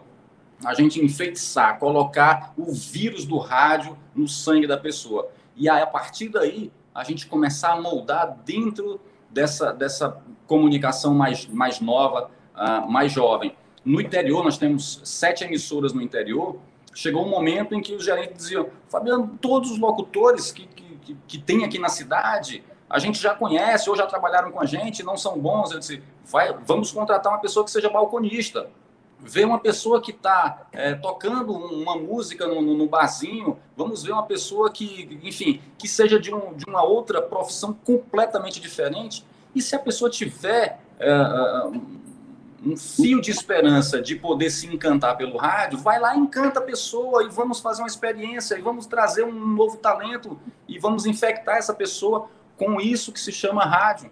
E no interior, nós, nós hoje, em quase todas as cidades, em Crateús, a, a gerente é locutora e ela não era do rádio. Em Limoeiro do Norte, duas locutoras lá não eram do rádio. Em, em Iguatu também não eram do rádio. Uh, nós tínhamos Quantas pessoas... rádios? Nós temos sete emissoras no interior. Então, a, a, a gente optou por não se preocupar se o cara é ou não locutor. Deixa que a gente faz o locutor em casa, independentemente da idade. Faz o treinamento próprio aí, né? Molda Isso. do jeito da sua rádio também. Exatamente. E dá oportunidade para quem tem. Que muitas vezes o rádio também é um sonho. Para quem tem um dom, é. né? O rádio é um sonho. E ele não é um emprego, ele é uma profissão. Você tem que se dedicar, é. né?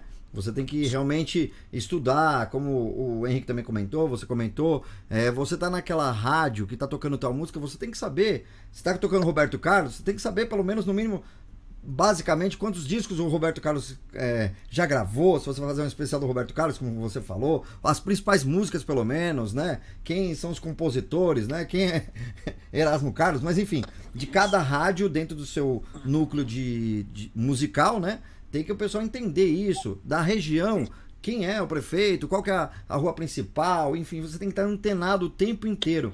Eu falo normalmente que o difícil não é entrar no rádio, o difícil é você se reciclar no rádio, né? Porque vem as mudanças de tecnologia. Antes o locutor, como vocês comentaram, tinha que ter o vozeirão, né? Hoje ele tem que ter jogo de cintura, porque no improviso, no ao vivo, você tem que. Clicou ali, o WhatsApp não saiu o áudio, você tem que falar outra coisa em cima, né? Você tem que ter esse jogo de cintura mesmo. Não dá para ficar preso só no texto ou faltando a criatividade. Tem que ser criativo, né? É uma profissão e a, e a grande, a E a grande tendência que é o, o rádio tem, tem que ter mesmo, cada vez menos desanunciadores e leitores de promoção Sim. e cada vez mais conteúdo, cada vez mais contexto né? O, o, o, locutor, né? o comunicador, melhor dizendo, ele tem a obrigação de, de saber o material que ele está lidando, né? Seja no caso aí, vamos colocar aí no, no, no caso da, da interativa, que saiu de um, um segmento pop para um adulto contemporâneo, ele vai tocar Eagles, ele vai tocar é, músicas que da década de 70, da década de 80, vai tocar, não sei, Led Zeppelin, vai tocar Phil Collins. Então, assim, a pessoa tem que saber que artista foi esse, que sucessos que ele fez, como ele surgiu, né? E quanto mais ele sabe, né, no, é, sobre esses artistas, melhor locutor ele vai ser. Ele vai poder ali contar uma história, vai poder é, situar o ouvinte dentro daquele, daquele estilo musical. A mesma coisa no Jangadeiro. né, com a programação dela, é popular, mas a pessoa tem que saber é, como a pessoa chegou né, nesse patamar né, de sucesso. A fofoquinha também, né? Ele veio, né? Sim, é, tem... Os ouvintes, que é, que é ouvinte feminino, né? O foco da, da rádio aí, então quer dizer, tem que saber falar, né? É, convencendo Exatamente. a mulher, e não é no chavequinho, não, é na palavra sincera, né? Amigo, o cara ser comunicador em todo momento, ele está com o ouvido ligado ali na feira, a pessoa fala alguma coisa, opa, falou uma coisa interessante que eu posso usar, né? Ou um novo estilo musical está surgindo aí, né? No underground, está surgindo, está pegando nos lugares ali. Eu falei, poxa, está surgindo um novo ritmo ali, um novo artista que está pintando aí, que está se alastrando aqui na, na feira, no, enfim, na, na, praia. Então, assim, tem que estar tá sempre ligado, né? 24 horas por dia, mergulhador. É o comunicador, eu comparo com a profissão de vendedor, né? A gente Exato. vende, a gente vende a rádio, a gente vende a promoção, a gente vende a música que a gente está tocando. Então, a gente tem que fazer esse papel, né? Então, se eu vou tocar, por exemplo, um, uma música que não é tão comercial assim, né? No meu programa, é, eu preciso vender ela para o ouvinte, eu preciso mostrar que ela é atrativa porque ela tem uma história por trás, né? Fazendo um paralelo rápido aqui, eu uma outra parte da minha vida que é essa parte de cerveja, eu sou sommelier de cerveja, tenho uma cervejaria. Essa, essa parte de sommelier, quando eu comecei no ramo, eu achei que sommelier era aquela pessoa, né, que é, servia, né, que é, explicava. Não, o sommelier é um vendedor, né, e um comunicador também é um vendedor. A gente vende várias coisas. A rádio é um grande produto, né, e a gente tem microprodutos dentro da rádio. Então a gente está o tempo todo vendendo esses produtos. E isso, é, isso é difícil. Você às vezes pegar um locutor que ele é só desanunciador, ele falou, a hora que você explica isso para ele, não, não, não, não, não, ele se sente já. Mas outros, é, essa geração mais nova é mais fácil você explicar isso para ela. Não, e olha só, você vê a estratégia de venda do Henrique, né? Ele mete duas coisas maravilhosas: rádio, é música e cerveja. Poxa vida, né? Assim você derruba a gente. Beleza, pessoal. Tá certo. Vamos lá, é, agora chegou, a, chegou aquela hora do. É, chegou a hora do áudio aqui dos ouvintes, né? O pessoal que mandou pra gente, tá mandando ainda é, no 11 99392 5334. Vamos ouvir aí o primeiro aí, vocês respondem. Vamos lá. Boa noite, Robertinho. Boa noite, Passaju. Boa, Boa noite, noite, Henrique, Fabiano e Sérgio, os convidados. Meu nome é Carlinhos Sete, eu sou é, locutor é, da Rádio Sete Colinas de Uberaba. É, antes de ser locutor, alguns me chamam de DJ ainda, mas antes disso, eu sou escritor, sou cronista, tenho livro publicado, tem livro que está para sair. É, mais cedo o Henrique até falou aí, junto com o Fabiano, falou, ah, locução rápida não está mais na moda, não sei o quê. Eu sou daqueles locutores que eu vou a 120 por hora. Olha você está sintonizado aqui nas Sete Colinas. É, a trilha não muito alta, mais média, porque o intuito é deixar o pessoal para cima. A rádio é adulto contemporânea, especialmente no meu horário, a gente fez uma mudança muito drástica. Agora eu sou um parte dessa mudança. É, enfim, o, mas o ouvinte pediu esse tipo de coisa, uma coisa autoastral, animada. Mesmo eu tocando muito flashback, eu toco flashback, eu toco muito pouco uh, hit, toco acho que dois ou três por dia, trago uma novidade ou outra, como Bruce Springsteen, que lançou música sexta-feira passada, eu trouxe hoje. Enfim, eu gostaria só de agradecer a vocês vocês demais. Fabiano deu várias dicas agora aqui. Espero que o meu diretor veja essa live depois aí é, no YouTube. É, mas muito obrigado. Robertinho, Passaju, muitíssimo obrigado pelo serviço que você tem, vocês têm feito aí pra gente que é de rádio e os convidados de hoje estão aí. Só enriquecem. Eu só tenho a agradecer de monte. Boa noite e muito obrigado. Valeu. Muito bom, legal. Que felicidade ver alguém falar que o Bruce Springsteen lançou uma música sexta-feira passada, houve uma pesquisa e a rádio está tocando. Meu Deus do céu, quantos Sim. anos eu não ouvia isso? Muito tá bom.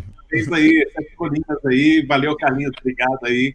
Legal. Muito tem mais, ouvinte aí, Robertinho? Tem, tem aqui na frequência, a gente começa a liberar o áudio e começa a chegar um monte. Vamos lá. Então, vamos lá, tem mais um aí. Boa noite aí, Robertinho, Passaju, aos diretores, parabéns pela, pela entrevista aí. É Tiroga, de Colatina, no Espírito Santo.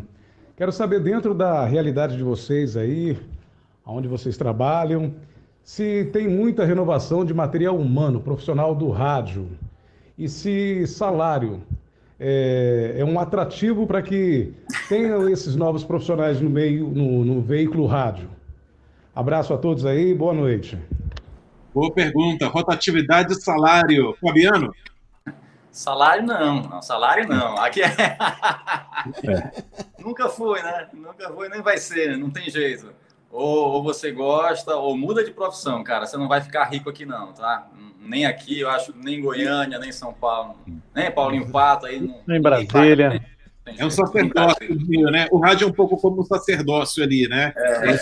acumulando amizade, né? Vai acumulando amizade, amigos, né? Experiência. Lá, né? Viaja lá para o Ceará, daí tem um amigo para conhecer, vai para ter uma cerveja para tomar. Uma casa para ficar. É. É, mas, mas é aquela coisa também, o locutor de rádio, ele tem que ser muito versátil, né? Sim, sim. Acho que qualquer profissão hoje está demandando isso, versatilidade. E dentro do rádio, Dentro do rádio tem a produção de áudio, tem a locução, tem a locução publicitária, tem, é, enfim, é, é você pode investir em vídeo, assim, tem inúmeros cursos, inúmeros cursos na internet, tanto gratuitos no YouTube, mas eu recomendo que você adquira cursos e você melhore as suas habilidades porque para você não ficar também só é, é, dentro da, da, locução. Você pode estar na locução, pode trabalhar em rádio, pode trabalhar para outras rádios, pode investir em vídeo, pode investir em marketing, pode, pode. Você tem que realmente ser é, é, é jogar nas 11 né? Uhum. Você, você se pode atualizar, né? Também. Às vezes o locutor também não se atualizou, e aí, enfim, mas para ter um mercado, você tem que se atualizar, que é um que a gente sempre foca aqui, né? Sempre comenta todas tem, as vezes, né? Tem que aproveitar o seu tempo hoje para você é, adquirir conhecimento e não, e não depender apenas do salário de rádio. E, inclusive, se tornar, como eu já até falei em outras lives, se tornar essencial para a rádio porque o rádio também tem isso. Falando um pouco da rotatividade, por exemplo, a crise de, da pandemia, etc. e tal, ou até mesmo antes disso, uma crise econômica e tudo, ninguém está seguro de nada, meu amigo. Ninguém está seguro de nada. Então, naquele momento lá da reunião de diretoria, e, e, e para falar, não, não, realmente, fulano, a gente não pode dispensar ele, porque ele não é só locutor. Ele faz isso e aquilo também pela rádio, ele tem essa habilidade né? A gente tem aquela habilidade especial que a gente precisa dele aqui. Então, isso, meu amigo, é até uma garantia né, de uma certa estabilidade para você. Então, para você é, ter isso, não tem jeito. É, é, é, tem que investir um pouco de grana também, adquirir cursos e, e investir em tempo para você também é, melhorar. Né? Gente, claro que a gente se preocupa com o salário, é uma parte importante, a gente ama o que faz, é, gosta e tudo, mas Pense também um pouco no plano B, pense também um pouco no plano C, porque você tem que estar, tá, é, não só no rádio, não, em qualquer profissão, você tem que estar tá, né, é, é, é, resguardado em outras situações. Olha aí, nosso querido Henrique, ele trabalha numa rádio de ponta fantástica, conhecida no Brasil inteiro, mas faz uma cerveja legal também. É. tem, tem, que jogar nas duas. Tem que jogar, eu acho que nas 22, viu? Não basta só, não. Você tem que entender muito também. E isso é, é uma característica que eu vejo que falta um pouco nos profissionais. Entender a concorrência, entender o que, que eles estão fazendo, absorver o que, que eles estão fazendo. É, você pode entender muito da rádio. Eu vejo isso muito com coordenador. É, o coordenador ele fica bitolado em ouvir a rádio dele e fica só ouvindo a rádio dele para saber se o locutor está falando certo, se está falando errado, e ele passa a viver esse mundo, e isso vira um ciclo vicioso. Tem que ouvir as outras rádios, tem que ouvir a concorrência, tem que ouvir rádio de fora, então isso é importante também, ouvir outros produtos. É isso aí. Dica, questão de rotatividade que foi mencionado, como é que é a rotatividade aí na Interativa e na Jangadeiro. Vamos retomar aqui com, com o Fabiano. Rotatividade, uh, uh, meu querido Fabiano, como é que é? O pessoal costuma ficar bastante tempo aí, ou vem, ou vai, como é que funciona? Aposenta. Olha, é, a gente, como a gente trabalha, é, todo mundo ama.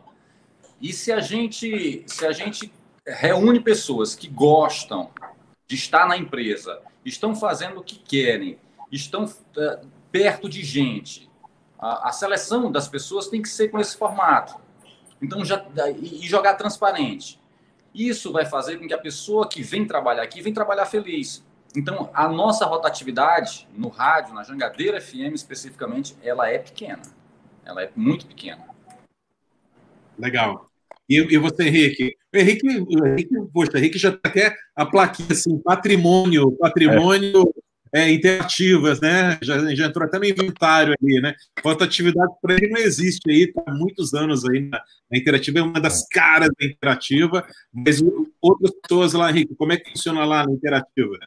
É, também como lá na Jangadeiro, muito baixa, pequena, muito pequena a rotatividade, é, alguns quadros, né?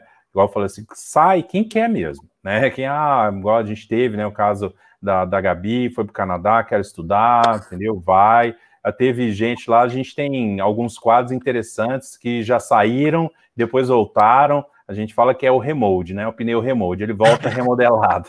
É, a gente tem alguns quadros desses também, bem interessantes, assim, que bate e volta, às vezes vai até para concorrência direta, fica um tempo, depois volta. A rádio tem essa característica, uh, uma empresa muito tranquila de se trabalhar, sabe? Você tem liberdade, né? Eu estou há 25 anos, né? Eu tive dois Uau. hiatos, tive um, um, pequeno hiato quando eu fui para Califórnia, depois fui para Boston para montar o projeto lá da Transamérica Boston, fiquei lá alguns meses, depois voltei também.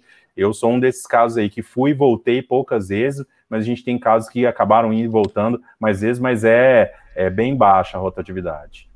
Gente, vamos falar do, do, do, último pilar aqui, de maneira rápida, porque eu sei que tem mais áudios. Tem pergunta do Sérgio, tem pergunta do Robertinho. Mas vamos falar rapidamente do, do último pilar que eu queria dar uma destacada aqui, que é a programação como é que funciona a programação na Jangadeiro, como é que funciona a programação na Interativa. Por exemplo, lá na, lá na Jangadeiro, como, como entra uma música no playlist, Fabiana, e quanto tempo ela fica? Como é que, como é que vocês fazem essa, esse estudo também? Vocês, vocês fazem estudo com ouvintes também? É, é, é, como, que tipo de música vai entrar no ar? Qual artista que está em, em voga agora? Enfim, como é que funciona a questão da programação? Ah, e além disso, também porcentagens. Quanto tempo, quanto, quanto, quanto de toca de tal formato, com a porcentagem que toca de outro formato. Como é que está a programação aí da Jangadeiro? Tá. Uh, primeira, nós, como eu falei, nós temos a Jangadeiro de Fortaleza e temos a nossa rede do interior. Em Fortaleza, uh, aqui é uma briga muito grande. Então, a gente não se permite fazer muitas experiências. Uh, é muito difícil a gente fazer uma experiência aqui. Uh, normalmente, o que, que a gente faz? A música precisa estar entre as 100 mais executadas no Brasil. Se ela não tiver, dificilmente ela vai entrar. A gente utiliza Crowley, a gente utiliza Connect Mix e a gente tem uh, duas situações em que a gente uh, utiliza a Playax e a One RPM para poder nos ajudar também. Mas basicamente, Connect Mix e Crowley. Além disso, ela precisa está também na boca do povo. Uh, e para isso, uh, nós temos a equipe de atendimento telefônico, nós temos uh, uma equipe que todos os dias visita os bairros, é um locutor nosso, um motorista, três meninas que todos os dias vão para o bairro distribuir prêmios e fazer a informação de que música o ouvinte quer ouvir. E aí a gente traz essa pesquisa de lá, a gente tem a informação dos institutos de pesquisa e a gente tem a, do telefone e a gente condensa isso daqui. Nós temos um comitê musical formado por quatro pessoas. São os dois programadores musical, musicais, eu e o Walter, onde a gente senta uma vez por semana e a gente passa, escuta todas as músicas, vê como é que ela está em termos de colocação, vê como é que está nas redes sociais e a gente faz uma, uma avaliação para ver se entra ou não entra. No interior, a gente às vezes se permite um pouco de feeling. Cara, é, acho que esse daqui vai pegar. Esse cara, esse Passaju aí, ninguém ouviu falar ainda, mas a música é boa. Ainda não, não mas esse samba que ele tá tocando aí parece que é bom. Vamos testar. E de repente, se pegar a temperatura, aí a gente pode pensar num voo mais, mais alto. Mas de então, uma forma geral é assim. Então você tem a rádio é, em Fortaleza, que é a rádio, enfim, a rádio ao vivo e tal, e tem um estudo separado só para as rádios é, do interior, é isso? No interior a gente tem parte da programação que é feita localmente, mas com a programação musical 100% controlada por Fortaleza. Okay. Não, não há possibilidade sequer de mudar a colocação das músicas, porque há, há uma série de critérios para que essas músicas sejam colocadas. Mas no interior a gente se permite eventualmente a gente fazer uma experiência. E, e essas experiências são nos horários, nas janelas do interior? É isso, a né? gente, a- a- a- é. Tá. A, gente coloca ao longo do dia. Independentemente de estar. Nós temos um estúdio em Fortaleza, a gente transmite parte da programação de Fortaleza para a rede parte local. Mas a, a música ela, ela sai em qualquer horário. E a gente tem esse controle, esse feedback do, do pessoal local também para a gente ver. Muito bom. E você, Henrique? Então, hoje tudo mudou, né? Então, a gente ainda está entendendo o nosso formato, a gente muda esse formato toda semana. Hoje, praticamente, a gente trabalha música atual, playlist mesmo, no máximo 10 músicas, né? Então, são escolhidos a dedo, pinçados, e a prioridade sempre são o que a gente chama de artistas clássicos, né? Então, tem o Bruce Springsteen, música nova, tá dentro. Tem YouTube, música nova, Guns, né? Então esses artistas, até os artistas do rock nacional, né? Que essa hoje é a grande dificuldade para quem trabalha com rádio jovem, até adulto contemporâneo, né? São esses novos artistas. Mas tem, tem uma galera nova aí, Ana Vitória, é, é, o Thiago York, né? Que conseguem é, sintetizar um, um pouco do estilo e da pegada que a gente quer. Então aí a gente traz essa escolha é feita meio que a, a, a, seis mãos, né? Eu, o Zé Luiz e o programador musical, o Henrique Amaral. Então a gente traz essas músicas novas e faz esse crivo, né? Utilizamos um pouco é, como base a Crowley, né? O Top 100 Brasil, para identificar se ali vale a pena. Mas o que a gente percebeu é que até é, quando entra no Top 100, geralmente é flashback. E aí a 90%, né? Então, ou seja, cada 10 músicas vai tocar uma música é, desse ano ou mais atual. O resto é calcado em flashback. Aí esse formato ele é variável durante o dia. Tem partes do dia que ele foca mais nos anos 90 e anos 2000, tem partes do dia que foca mais nos anos 80 e tem partes do dia que foca até em anos 80, anos 70, é o caso do meu do programa que eu apresento, Classic Rock, que aí, como é rock clássico, rock clássico tá ali, né? Começa com Bi, na verdade começa com Elvis e vem de Elvis até é, anos 90, anos 2000, dando uma beijadinha ali nos anos 2000, né, 2001 até 2000, dá para tocar uma coisa ou outra, mas é a base mesmo, é rock clássico, Beatles, Elvis, e aí depois tudo que veio depois, né, Led Zeppelin, é, Jimi Hendrix, James Joplin, então é, é essa pegada. Só E gente rock- desconhecida, né? Só gente, Hum? desconhecida, só gente desconhecida, banda nova, É. né? E essa é uma preocupação que a gente tem sempre, até na programação, ter esses medalhões, né? Então você sempre se segura no medalhão. Você vem com o YouTube, aí depois você pode vir com uma, uma outra banda, um The Killers, por exemplo. Aí depois, na sequência, tem um Titãs, né? Então a gente definiu o que são bandas medalhão e música sim, música não, tem que entrar um medalhão. Mas entra aí também aqueles compromissos com as gravadoras que faz uma promoção, que leva um ouvinte para um show, por exemplo, Fabiano? Na verdade, assim, para entrar, ela tem que estar fazendo sucesso. né? Vamos lá. Marília Mendonça. Marília Mendonça, ela está no, no top 50, está no top 10. Então, a gente vai tocar. E aí, se tem uma promoção para poder levar o ouvinte para o camarim, ah, ou sortear um iPhone ou coisa parecida, estamos dentro. Mas a, a- a regra geral é o sucesso, é se está fazendo sucesso.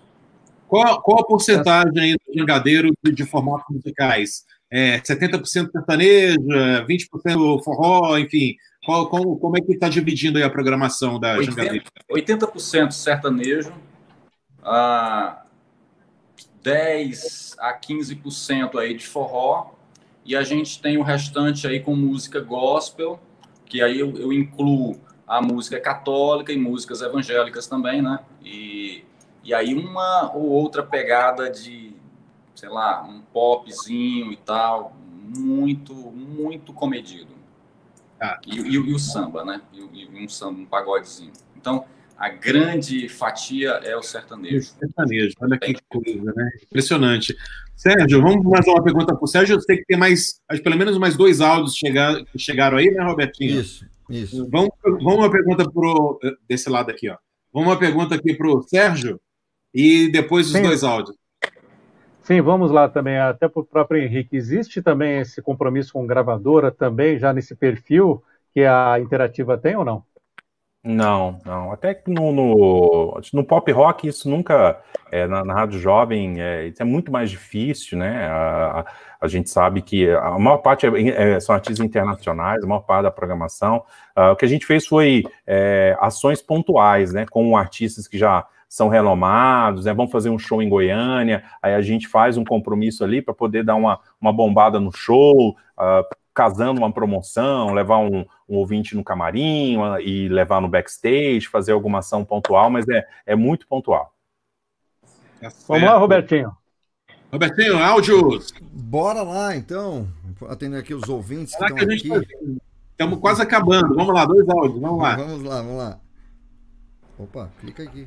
Boa noite, amigos do Na Frequência. Parabéns aí por mais uma interação, mais um super bate-papo. Hoje com os diretores. Um abraço para o Roberto Vilela, para o Gabriel, para o Sérgio Duarte, para o Henrique Augusto e para o meu querido amigo e diretor Fabiano Cavalcante. Eu quero Opa, compartilhar aqui um dos maiores presentes que o rádio me deu, eu como locutor, comunicador de rádio, foi a história da minha vida que o Fabiano Cavalcante contou com a equipe da Jangadeiro no dia do meu aniversário. Eu ainda atuava na emissora como locutor e saí de lá recentemente, deixei as portas abertas, fiz grandes amigos e sou fã dessa rádio e dessa gestão. Esses caras incríveis, Fabiano e Walter, que levaram a rádio ao topo do Ibope. Parabéns, Jangadeiro, e parabéns a todos aí do Na Frequência. Um abraço do Márcio Paulino, homem dos S's. Valeu! Olha que bacana, né? Esse reconhecimento legal, ao vivo, muito legal. Olha, aqui, aqui na Frequência é, há esse perigo, né? Porque aqui a é. gente expõe, né? É, de uma maneira ali, né? E às vezes o filtro falha. Então, se, atenção, hein, diretor artístico e gestor, se você está aqui, é bom mesmo, porque você corre o risco de levar uma lapada aqui, viu? Parabéns mas, Paulina, mas, mas Paulina é uma pessoa muito querida, uh, trabalhou um bom tempo conosco aqui. Ele é de São Paulo e já está morando aqui no Ceará, sei lá, sei lá, uns seis, oito anos, sei lá, dez anos, qualquer coisa assim. E, e a história dele é muito interessante. Ele, ele tinha um tio que, que trabalhava em rádio, e ele via aquela caixinha com a voz do tio e ele sempre queria saber como é que o tio cabia lá dentro. É uma, uma história muito legal. Ele, ele se tornou gago por uma situação uh, que aconteceu e ele não perdeu o sonho de ser locutor, uma gagueira desenfreada, foi procurar atendimento com uma das maiores referências né, em gagueira e quando chegou lá, essa pessoa, essa senhora, essa médica, ela era gaga. E aí ele, como é que pode? A maior especialista em gagueira é gaga. E aí ela conseguiu tirar o trauma do Márcio Paulino e ele se tornou locutor, um grande locutor de sucesso. E a gente contou essa história em forma de uma rádio novela e ele chorava feito uma criança aqui. Isso na jangadeira, assim, se não, não tiver emoção, não vale. Se cair lágrima, tem que ser lágrima azul. Tem coisas que só acontecem no Ceará. Né? Eu adoro essa frase. Essa frase eu adoro. Isso só acontece na Jangadeiro. muito legal, muito bom. Mais um áudio aí, Robertinho. Bora lá, mais um áudio aqui. Vamos nessa. Boa noite a todos, boa noite, Gabriel, boa noite, Sérgio, Fabiano, Henrique, boa noite, Robertinho, gente boa demais. Aqui é o Fernando, falo diretamente de Atibaia. A gente retransmite aí na frequência na nossa rádio aqui que era a rádio Nossa Estação, Robertinho, agora é Rádio Mídia, nem, nem falei para você, mas enfim. É, e minha pergunta é em cima da, dessa mudança mesmo, né? A gente mudou o estilo da rádio, a gente está trazendo para um jovem popular moderno, assim, né? E deixando de ser aquela rádio popular. E a gente está se deparando com uma, uma, um sentimento do ouvinte que sempre pedia música tipo um Daniel das antigas, né? João Paulo Daniel, Leonardo, pedir essas músicas é, Soueto, essa pegada. E a gente tá tentando mudar e deixar ela um pouco mais jovem, é, um popular mais jovem, tocando de tudo, mas na linguagem mais jovem. E eu queria saber de vocês aí que tem essa experiência como diretores de rádio, como que eu posso falar para esse ouvinte de que o esquema, o, o, o estilo da rádio mudou? Porque a gente sente que os ouvintes sentem quando a gente não toca a música dele, eles mandam mensagem falando vocês não vão tocar minha música e tal, e aí a gente fica sem saber como responder. E a gente quer saber de vocês, então, como que a gente pode responder o ouvinte desse jeito? Boa noite para todos, uma ótima live, muito bom e muito obrigado aí pela oportunidade. Ixi, passei um pouquinho, Robertinho. Eu falo para mandar áudio curto, mas tá certo, Fernando. Você, tá, você é de casa, vamos lá. Bom, o Henrique ele já, ele já é, falou um pouco né, sobre a experiência de, de mudar do pop para o adulto contemporâneo. Vamos ajudar o nosso amigo aí, Henrique. Qual é a sua sugestão? É, a minha sugestão, ele tem que tocar a música que o ouvinte dele quer ouvir, né? Não adianta a gente querer é, fazer um formato, você coloca o formato no ar, você percebe que não é o que o ouvinte quer. A gente, a, o, a emissora tem dois clientes. O mais importante é o ouvinte, depois é o cliente que ela vende a propaganda. Se ela não tem o ouvinte, ela não tem o segundo cliente. Então a gente faz rádio para o ouvinte. Se o ouvinte quer você quer atender, é, é, quer saber como você resolve? Atenda o seu ouvinte, né? Tá, atenda a música que ele quer ouvir, né? Você pode fazer pesquisa para poder identificar. A gente mudou por, por, causa desse caminho. A gente fez esse caminho. A gente trabalha com pesquisa, a gente identificou a mudança de perfil do ouvinte e a gente mudou o nosso perfil de programação para atender o ouvinte, né? Você pode fazer uma rádio da sua cabeça, do jeito que você quiser, né? Mas vai ser a sua rádio, vai ter, vai ser a rádio com o seu nome e não uma rádio para o seu ouvinte. Isso me lembra aquele ditado: se não está quebrado, não conserte, meu amigo. Se não está quebrado, não conserte, né? Quando certo, mantenha, não é isso? Exatamente. Muito boa. Fabiano, e, e, e, no seu caso, assim, se você fosse mudar a, a, o estilo da rádio, assim, como é que você, como é que você faria? Vamos lá, uma coisa Olha, assim, Vou responder para o Fernando. Fernando lá de Atibaia. Atibaia. Fernando, é assim, você mudou a rádio por quê? Você queria um outro público? Se você queria um outro público, espera esse outro público vir. Você está fazendo a música para esse público que você quer atingir? Porque esse cara que está batendo na tua porta é o teu antigo ouvinte. É, é, ele, ele é o ouvinte que você quer ter ah, porque se você for querer agradar esse ouvinte, você não mudou a rádio. Então, ah, você mudou porque você quer atingir um novo nicho de mercado ah, e, e, quer continuar com os antigos ouvintes, é muito complicado isso. Então, se você mudou porque você quer atingir um outro nicho, então segue a tua linha de programação musical e uma hora esse nicho vai te notar. Agora, querer atingir o outro sem perder esse daqui, Cara, é. essa matemática é um pouco mais complicada, sendo uma rádio focada no nicho de mercado. Passar um aqui, exemplo rapidinho. Ah, desculpa, não. Aqui no Ceará, teve uma rádio que ela estava no top 5. Ela estava disputando ali e tal. E um dia ela disse assim: não quero mais ser rádio de massa. Agora a gente vai ser rádio jovem. E aí ela mudou a logomarca, mudou o conceito musical, mudou a locução e tal. E seis meses depois ela estava no final da fila do Ibope, estava lá desesperado. E como o Henrique falou, foi embora o ouvinte, foi embora o anunciante. E aí os caras quiseram voltar rapidamente para o que, que era antes. E o que, que aconteceu? A rádio não conseguiu. Por quê? Porque o ouvinte se sentiu traído. Você traiu o seu ouvinte, ele não volta mais. Muito Exato. bom. Muito Tinha uma experiência dessa, aí só para complementar para o Fernando também, rapidinho, a gente está falando nesse, nesse tema, é, com a Rede Blitz, uma rádio online, né, que eu, que eu tive desde 2005, tudo. E quando teve aqui em São Paulo, né, fechou as rádios rock praticamente, né? Rádio Jovem, a 89 fechou, né, assim, fechou não, mudou a programação para pop e tava um boom de rádio pop, tinha muitas rádio pop. E a Rede Blitz era pop, viu, Fernando? E e de repente a gente começou a perceber que a gente começou a adicionar mais rock na programação, porque a gente sentia que o público, pelo menos aqui, estava é, órfão disso. Só que o foco da rádio era cobertura de eventos, que era de música eletrônica, balada. E a gente começava a colocar mais rock na programação, começou a aumentar a audiência. E aí a gente ia fazendo isso aos poucos, e foi aumentando a audiência, foi aumentando a audiência. Mantendo o mesmo nome, o mesmo slogan, as mesmas coisas, só colocando mais rock na programação. Um dia, em reunião na, na rádio, o pessoal falou assim: não, se a gente está tocando mais rock e está dando mais audiência, vamos transformar a rádio em rádio rock.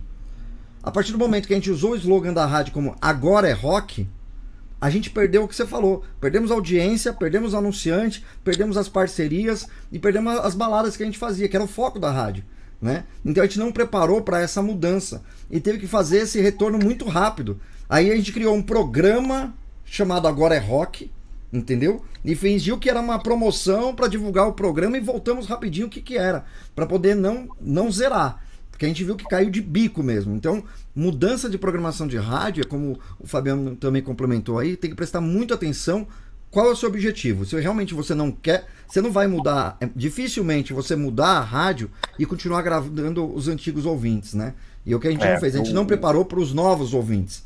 E a gente achou que só do fato de tocar a música rock, eles estavam gostando, mas assumir que a rádio era exclusivamente rock, isso foi um erro nosso. E a gente teve que voltar muito rápido e falando que era uma promoção de um programa, tudo, e deixamos um programa no domingo, 8 horas da noite, como agora é rock, que era uma promoção do programa. Mas é. se não fizesse essa volta rápido, ia zerar de vez. Né? Para adicionar um pouquinho, é por isso que é importante né, você analisar a pesquisa. É, a pesquisa ela, ela te dá tudo. Se você souber trabalhar com esses números, você vai conseguir entender o seu público e o público da concorrência. Eu, eu percebo que muitos é, diretores, quando entram uma rádio nova, é, existe um movimento de manada para ouvir aquela rádio nova. Entra uma rádio, nossa, é novidade, e aí a rádio começa a subir, você identifica aquela curva, e às vezes a sua curva começa a decair, e é nesse momento que você não pode desesperar. Você tem que analisar, tem que manter o trabalho, se precisar fazer ajuste, fazer pequenos ajustes, né, para você não deixar a sua curva cair tanto. E depois é inevitável, eu vi muitas emissoras novas vindo, você vê a curva, ela vem, ela vem com pico, depois ela vem e estabiliza, né? Então é, tem que ter muita calma e tem que estudar. Não adianta fazer no empirismo, na, no desespero, ah, eu tenho que mexer aqui, tira, muda nome, logo. A gente tem alguns cases aqui em Goiânia mesmo, de rádios é, que dezenas de anos seguiam, seguiam, seguiam, de repente muda tudo. Pá, muda, vai lá para baixo, depois na hora de recuperar, é, é o que eu falo. Você para você ganhar um ponto, você demora, às vezes, um ano. Para você perder um ponto, você perde um mês. Ou se brincar em menos de um mês. O que Verdade. eu acabo percebendo também dentro dessas boom, dessas manadas, é que há uma tendência de rádio adulto contemporânea vindo por aí, Henrique? Eu percebo que sim, até pelo próprio público. Eu acho que o público ele, ele mudou um pouco, né? É, a, a, rádio, assim, aqui a rotatividade muito grande em música. Hoje você, por causa do streaming, né? Por causa do on demand, você tem lá à sua disposição, você pode ouvir a música que você quiser. Eu percebi que houve sim, houve um aumento do público e, consequentemente, o número de emissoras é, adulto contemporâneo. É, uma das coisas que o Henrique falou logo no início da live me deixa bem preocupado é justamente a, a capacidade do rádio de atrair o mais jovem, que realmente está complicado, está difícil mesmo, e me pergunto qual a melhor estratégia para conseguir trazer de volta o jovem e não e não é, assim gerar a imagem de que o rádio é uma mídia envelhecida né? Porque hoje o jovem ele está muito ali no YouTube, até mesmo no, no Spotify, enfim. TikTok, é, né? Que agora é. TikTok. E, e eu acho que o rádio é parte integrante disso, né? Eu, até hoje eu não vejo é, é, o, o, rádio perder importância no sentido de sucesso. Quando o sucesso está no rádio e também está na internet, é um sucesso mais consistente né? Quando está só na internet, pode ter sucesso também só na internet, mas é algo que meio que passa, meio que não tem muito, sabe, não fica muito no, no decorrer do tempo. É uma modinha, vamos dizer assim, uma coisa rápida, né? Quando vem um sucesso junto com o rádio, uma mídia tradicional que dá um apoio, né? É, muito forte, é um sucesso que fica mais tempo. É o, é o, o artista ele consegue lançar outro sucesso e ele fica mais tempo também, lançar um terceiro sucesso. E só na internet é algo que não é uma, não é uma sustentação, né? Então, acho que, não sei, qual estratégia que seria interessante para o rádio conquistar esse pessoalzinho aí de 12 anos, de 11, 12 anos, 14, 15 anos, né? e mantê-los né, na, na, nossa mídia, que é o que interessa. Robertinho, tem aquela situação, é, queria só concluir, né, que tem aquela situação, não? O rádio é o único veículo que fala de todas as outras mídias. Ele fala lá do TikTok, Facebook, é, YouTube, televisão, cinema, fala de todas as livros, jornais, enfim, né? É, sites e, e tudo mais. Mas as outras mídias não falam do rádio. Né? É mais difícil de ter as outras mídias falando do rádio. A gente já falou isso aqui tudo tal, que até o papel aqui do Na Frequência, de, de fazer tanto falar de rádio no Spotify, no YouTube, enfim, tentar propagar cada vez mais é, o conteúdo rádio, né? Porque a gente tem que. Tem, tem várias formas de fazer rádio, né? E a gente tem que se ligar nisso. E as pessoas também ter essa.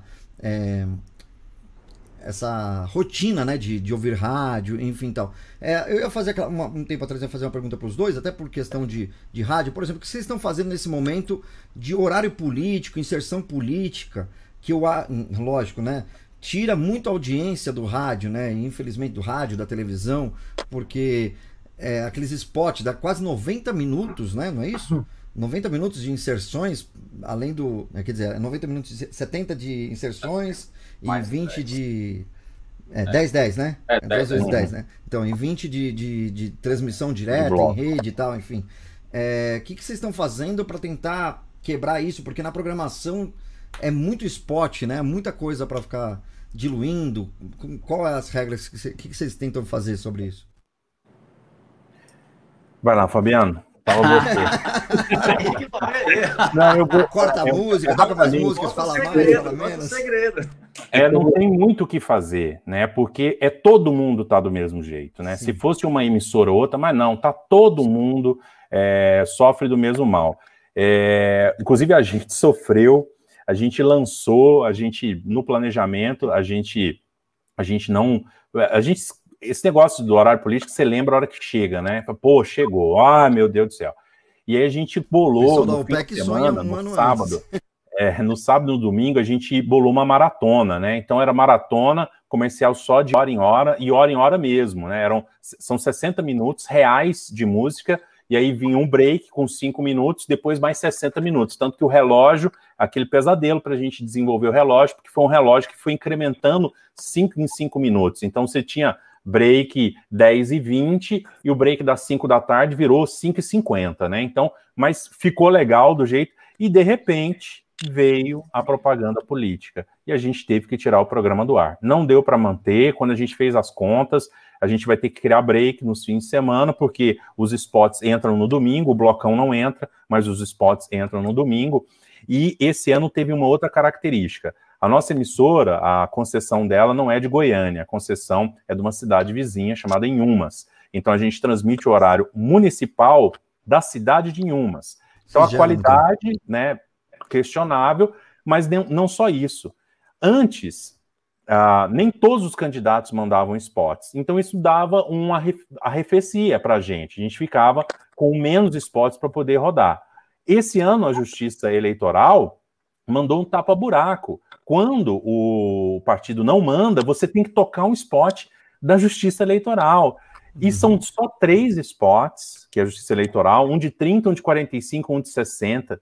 São super repetitivos, isso arrebentou, arrebenta seu esquema. Só que, quando a gente pensa nisso, a gente pensa no que eu falei no começo. Pô, arrebentou o nosso, arrebentou de todo mundo. Tá todo mundo no mesmo lado. A gente só pensa o seguinte: ó, dia 15 acabou. Aliás, dia 13, 12, né? Dia 12 é o último dia, acabou. E como em umas é, não tem segundo turno, porque não tem mais de 200 mil habitantes, a nossa preocupação é não vai ter segundo turno, então não, não tem propaganda de segundo turno. Enquanto as emissoras de Goiânia, é de concessão de Goiânia, provavelmente aqui a gente deve desenhar, está tudo desenhado para um segundo turno, elas vão sofrer um pouquinho mais, e aí a gente vai estar tá um pouquinho melhor, porque enquanto aqui em Goiânia vai estar tá o pessoal no horário político, a gente vai estar tá tocando música ou fazendo jornalismo. Então ouçam a imperativa, atenção, ouvintes de Goiânia. e Fabiano? O segredo, então, Fabiano? É, assim, não tem como fugir. O Henrique já, já, já falou. É, se fôssemos só nós, seria um grande problema. Mas estamos todos no mesmo, no mesmo momento. Agora, o que, que a gente faz? Uh, Existem alguns momentos no ano uh, em que os nossos breaks estão mais gordos, né? Que a gente fala aqui. E a gente já sabe quais são esses períodos do ano. E quando esses períodos vão se aproximando, a gente, a gente é muito próximo do comercial. O comercial está dentro, vivo dentro da rádio. Então a gente já arma uma estratégia.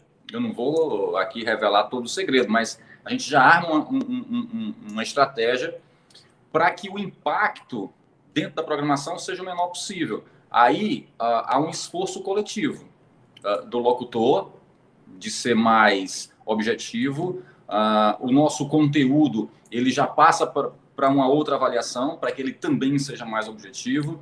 A gente reduz um pouquinho as nossas chamadas de, de, de, uh, de promoções e a gente vai fazer, a gente faz um esforço coletivo realmente para que a gente tenha menos fala, para que a gente consiga ser mais objetivo, para que o break seja menos impactante. E aí acontece no caso do, do período eleitoral. É um desses períodos em que eu não vou ter como fugir. Então, eu vou ter que engolir. E, principalmente, eu venho de uma, de uma pandemia que parou tudo. Os comerciais estão voltando. Eu não posso dizer que não quero, não posso aumentar a tabela. Pode vir todo mundo. Vem todo mundo e vem mais horário político que a gente vai se virar. Então, é, é, é, a gente senta, senta com a equipe comercial, senta com os locutores, com a equipe de produção, para a gente armar estratégias para a gente ser mais dinâmico nesse momento. Não tem fórmula mágica, tem que engolir é, isso daí. E, e, tem uma outra característica nossa aqui, que a gente é geradora do programa. E aí uma dica aí para pro, os diretores. Em uma, somos, somos, somos três concessões em umas, e geralmente a gente se revezava, né? Ó, cada, an, cada período eleitoral, uma assume a geração. Sorteio, né? Esse ano, a questão se agravou, porque pandemia, todo mundo com é, a, a com funcionários com contrato suspenso, alguns com redução de carga horária. Aí a gente sentou e falou o seguinte: vamos fazer geração compartilhada. Um período né, de 10 dias uma gera, outro período de 10 dias a outra gera e finaliza com a outra e se faz São um sorteio, assim. né? Dessa forma, é, não ficou pesado para as emissoras, né? Cada uma assumiu uma parte dessa responsabilidade, porque além da questão da responsabilidade de ser geradora, você tem que ter alguém para editar isso, você tem que é. tocar de dois lugares diferentes, porque se cai um, o outro já assume, então tem uma responsabilidade e tem a questão é, que você tem que ter um editor para isso, e é uma parte importante. Então, uma dica aí para quem é geradora, é, na, nas próximas e tudo, é, tem prerrogativas, né, tem várias emissoras que fazem isso pelo Brasil, faça compartilhado, não pesa para ninguém e fica melhor. É, Meus agora é, eu lembrei. gratuito não é tão gratuito, né? Ele não é tão gratuito. Não, não, forma alguma. despesa para as rádios, né? É obrigatório. Então, e devia ter o Tribunal Regional Eleitoral, né? Devia ter um estúdio que gerasse para as rádios. Para ser responsabilidade deles, né? Eu acho, eu pensaria dessa forma, né? Monta lá um kitzinho, um rádio web, manda por link e, é. e se responsabiliza, porque a demanda para rádio, o PEC fica louco nesse período. É. O PEC fica louco, sai tarde, gera hora extra, gera uma despesa enorme para a emissora e não tem nada que vai. E além de tudo, o prejuízo do ouvinte a menos, né? O ouvinte ou anunciante, é. às vezes, você tem que cortar os breaks rapidinhos para poder ganhar tempo de música e falar com o ouvinte, né? Mas enfim. Desculpa, Sérgio, pode falar. Não, não, rapidamente até lembrei uma emissora que eu trabalhei que ela fez promoção no horário eleitoral. Ficava soltando o sinal, aí o ouvinte no final tinha que dizer quantas vezes ouvia o sinal da rádio para concorrer a prêmios. Boa. campainha. E não, não, o sinal podia ser do, do dinheiro, né? É. Parar por aqui. Meus amigos, como a gente fala sempre em algumas lives, que live, que live sensacional. Obrigado, muito obrigado, Henrique Augusto, Fábio Cavalcante. Eu queria terminar essa live com uma mensagem final para vocês, de vocês, para os nossos ouvintes, né? E dizer por que, que o rádio é o melhor meio de comunicação, né? Vamos puxar a sardinha para o nosso lado. Por que, que o rádio é o melhor meio de comunicação, Henrique Augusto? É porque o rádio ele é o pano de fundo da vida das pessoas, né? Você é, você está dirigindo, você está ouvindo rádio, você está cozinhando, você está limpando a sua casa, né? O rádio ele está na nossa vida o tempo todo. Então, e, é por isso que é o, me, o melhor meio de comunicação, né? Ele é o nosso pano de fundo. Então, acredito que ele vai estar sempre presente, independente da geração que passe. O rádio passou por várias reinvenções em todo esse tempo, né? Ele tem aí a história do rádio mais de 100 anos, a sua criação. Então, acredito que ele vai se reinventar sempre, né? E por isso que também ele tem essa característica, ele aguenta a reinvenção, né? Várias e várias vezes. Então, por isso, na minha opinião, é o melhor meio. Fabiano, sua mensagem final. Ah, cara, enquanto houver aí um, uma caixinha que a gente clique no botão e de lá saia algum tipo de emoção que toque o coração de alguém, ah, o rádio vai estar existindo. E, e emoção é, é algo inerente ao ser humano. Então a gente está interligado com o rádio. O rádio é eterno. O rádio é amor, o rádio é paixão. Então o rádio é para sempre. É isso aí. Meus amigos, nossos mais profundos agradecimentos. Henrique Augusto, Fabiana Cavalcante, presença de Goiânia, presença de Fortaleza. Outras rádios virão, outra, outro, outro programa, os diretores também já está uhum. aí no horizonte. Foi muito bom, muitas ideias, muitos insights incríveis. Eu tenho certeza que você, gestor, você, diretor artístico de rádio, que ouviu essa live, ganhou muito, ganhou muito, ganhou muita, muita, muito papo bom e muitas ideias incríveis que você também, não só diretor, mas locutor, que uma hora você também pode chegar lá.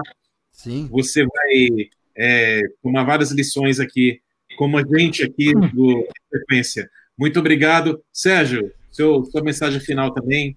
Muito obrigado aí, você foi incrível né? Nossa hum, entrevista convidado hoje. Muito obrigado também pela sua presença, Sérgio. Eu que agradeço a oportunidade de estar aqui aprendendo com esses dois convidados nossos, que é bacana isso, essa troca de ideias, né? Ceará com Goiânia, tudo isso faz com que a rádio seja, o rádio seja valorizado, seja fortalecido. E uma honra de estar aqui compondo essa bancada. Muito obrigado a vocês. Tudo bom. Robertinho? Muito bom, muito bom. É isso aí, pessoal. Então, agradecendo também a todo mundo, né? E vamos falar da nossa próxima live. Semana que vem, quinta-feira, temos a próxima live. Quem? Quem, quem, já, já lancei aqui rapidinho, né? Eu lancei mas, mas quem, mas quem, mas quem vem aí? Quem vem aí? Olha lá, eu comi bola. Vamos ouvir quem vem aí. Quero te convidar para uma live no dia 5 do 11 às 20 horas. Eu fui convidada e eu aceitei. Vai ser um prazer. Então, meus amigos, participem, amigos, familiares, para ter mais que duas pessoas, tá bom? Obrigada de não ter só eu e o entrevistador. Dia 5 do 11 às 20 horas, falando sobre a minha profissão. Eu sou radialista locutora. Que dia que é mesmo? Dia 5 do 11 às 20 horas, meus amigos. Beijo, obrigada, viu? Isso aí, Vanessa Calheiros. Nunca ouviu Vanessa Calheiros, né? É, Nem que seja numa espera telefônica. Exatamente. Lá ela vai contar todas essas histórias, né? A sua experiência aí com a gente na próxima live, no dia 5 de novembro. O pessoal sempre fala: cadê as locutoras? Cadê as mulheres no rádio, né? Ó, tá aberto aí a todo, todo mundo também pode mandar sugestões aqui pra gente, né? No nosso. Aqui no comentário mesmo, a gente responde durante a semana. Quando você tem indicação de, de, de algum convidado para cá. E a Vanessa é uma delas também, que já faz tempo que o pessoal tava falando, ah, aquela voz tal, da Antena 1, vai estar tá com a gente aqui semana que vem contando um pouquinho da sua história também. Então não perca Alfa o próximo na frequência. Exato, Alfa FM também, né? As esperas telefônicas. Você lembra de alguma coisa, Sérgio? Mais alguma coisa? Não, basicamente isso. Alfa FM esperas telefônicas pelo Brasil. É. Não é mesmo, Passaju? É isso aí. Isso aí. Valeu, gente. Valeu. Henrique, obrigado, pessoal. Obrigado, obrigado. Valeu, valeu por tudo. Até a próxima semana. Tchau, tchau, gente. Beleza, pedir para os convidados permanecerem aí. Depois da vinheta a gente fala fora do ar um pouquinho. Até mais, pessoal. Até a próxima. Obrigado, gente. Na frequência, na frequência, na frequência do seu rádio.